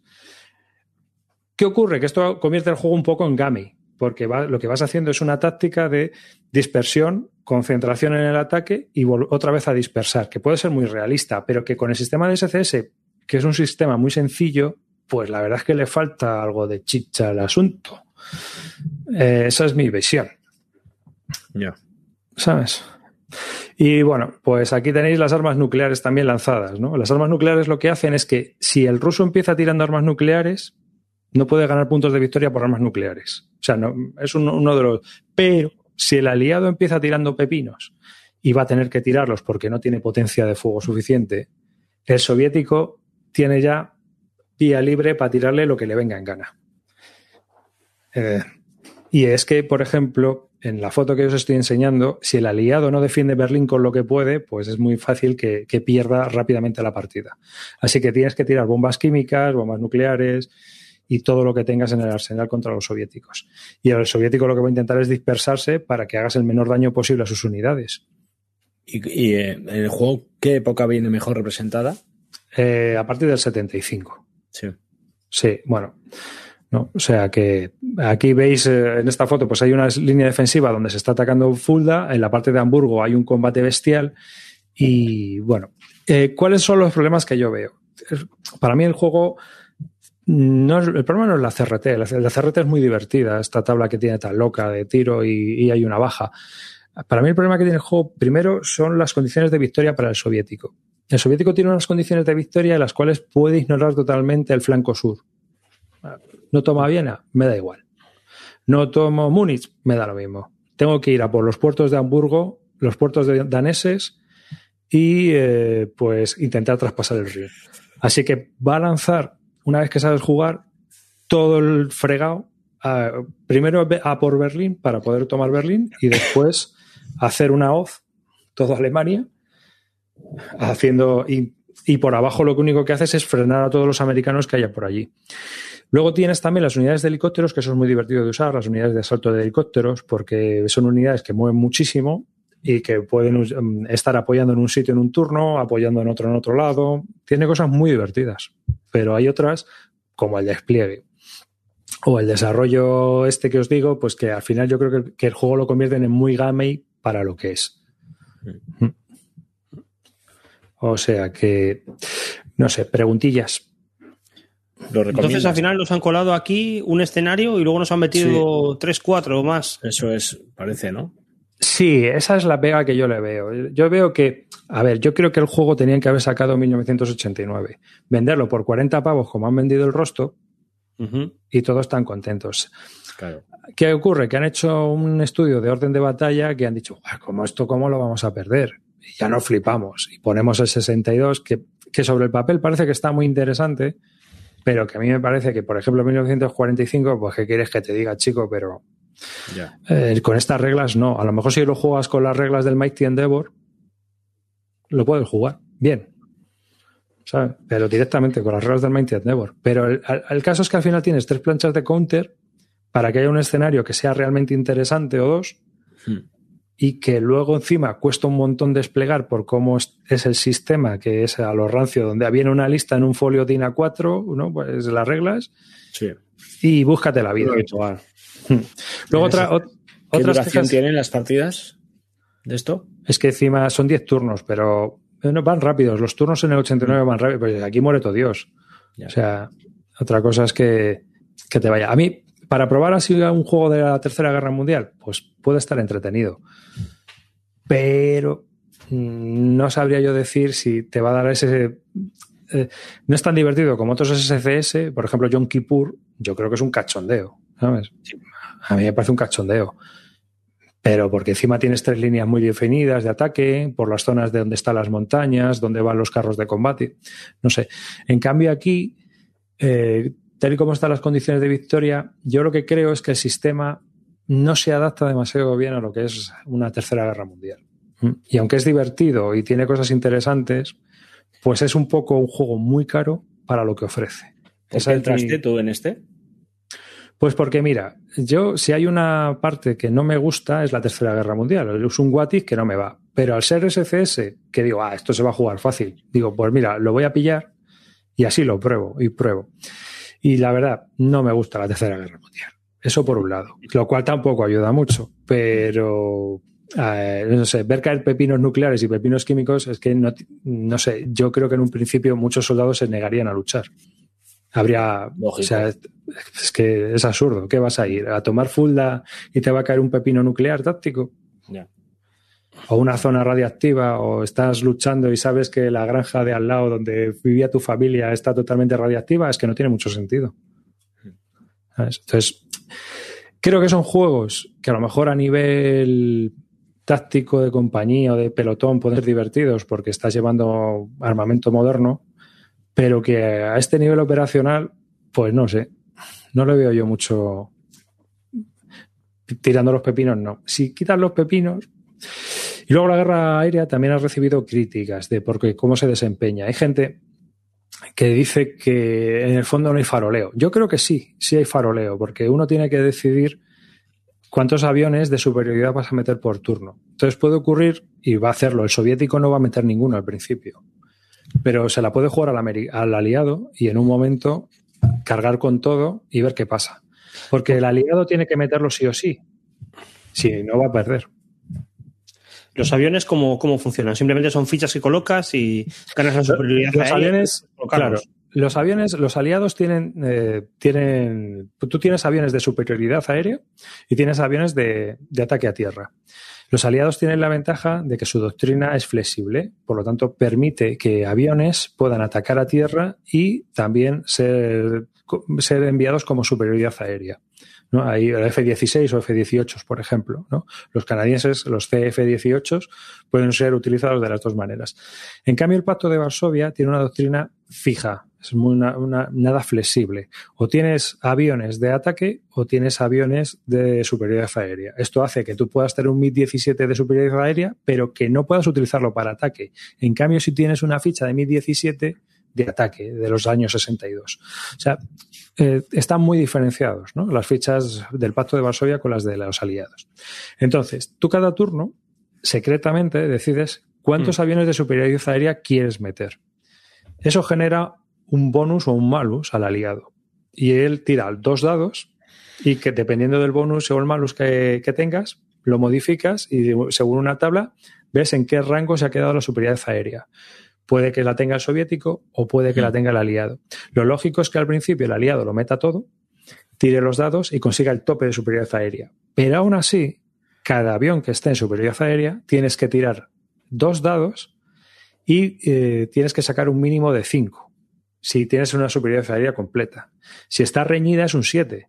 Es decir, cada vez que saques un 2, un 3, un 4, ese avión va a una casilla especial. Y luego tienes que volver a tirar el dado por cada avión que, hayas, que haya ido a esa casilla para ver si se pierde, si está averiado o si no ha ocurrido nada. Entonces, el problema es que el aliado, eso, aunque veis que son muchas tiradas, va a ir rapidito. Eso, lo que ocurre es que el aliado va a ir desgastándose poco a poco. No mucho, pero poco a poco. El caso es que va a llegar un- sobre el turno 5 o 6, donde el soviético le puede dar un susto, porque entonces lo que va a hacer el soviético es meterlo todo de golpe. Mm. ¿Sabes? Y entonces, No, no me parece mal como sistema. no, no, no, no, no, no, funciona, funciona. Había crítica, no, porque tú lo metes todo de... pri-". No, no, no, no, el soviético, al soviético le interesa esperarse.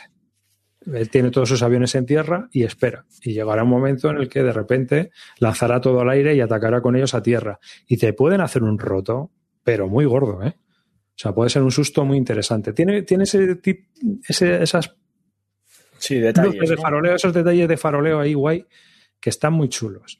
Y ya os digo que la campaña de 1989 está bastante entretenida. Como tal. Mm, me, Problema. Quedo con el Red, me, me quedo con el Red Winter hoy, ¿eh? Sí, yo también. Problema es eso, que yo creo que es un poco game al final porque es lo que os digo. Tú vas generando una malla de combate. Calino. Calino va a entrar en el Ghost a tope. Watch and Rain ya lo está buscando en Bélgica, mírale. Ni loco, ni loco. Río me ha engañado una vez, no me ha engañado dos. Hombre, me dirás que te he vendido mierda. No, O sea, no, no, no. Esa foto que estás poniendo ahí, que están todas las fichas dispersas, al final quedan así.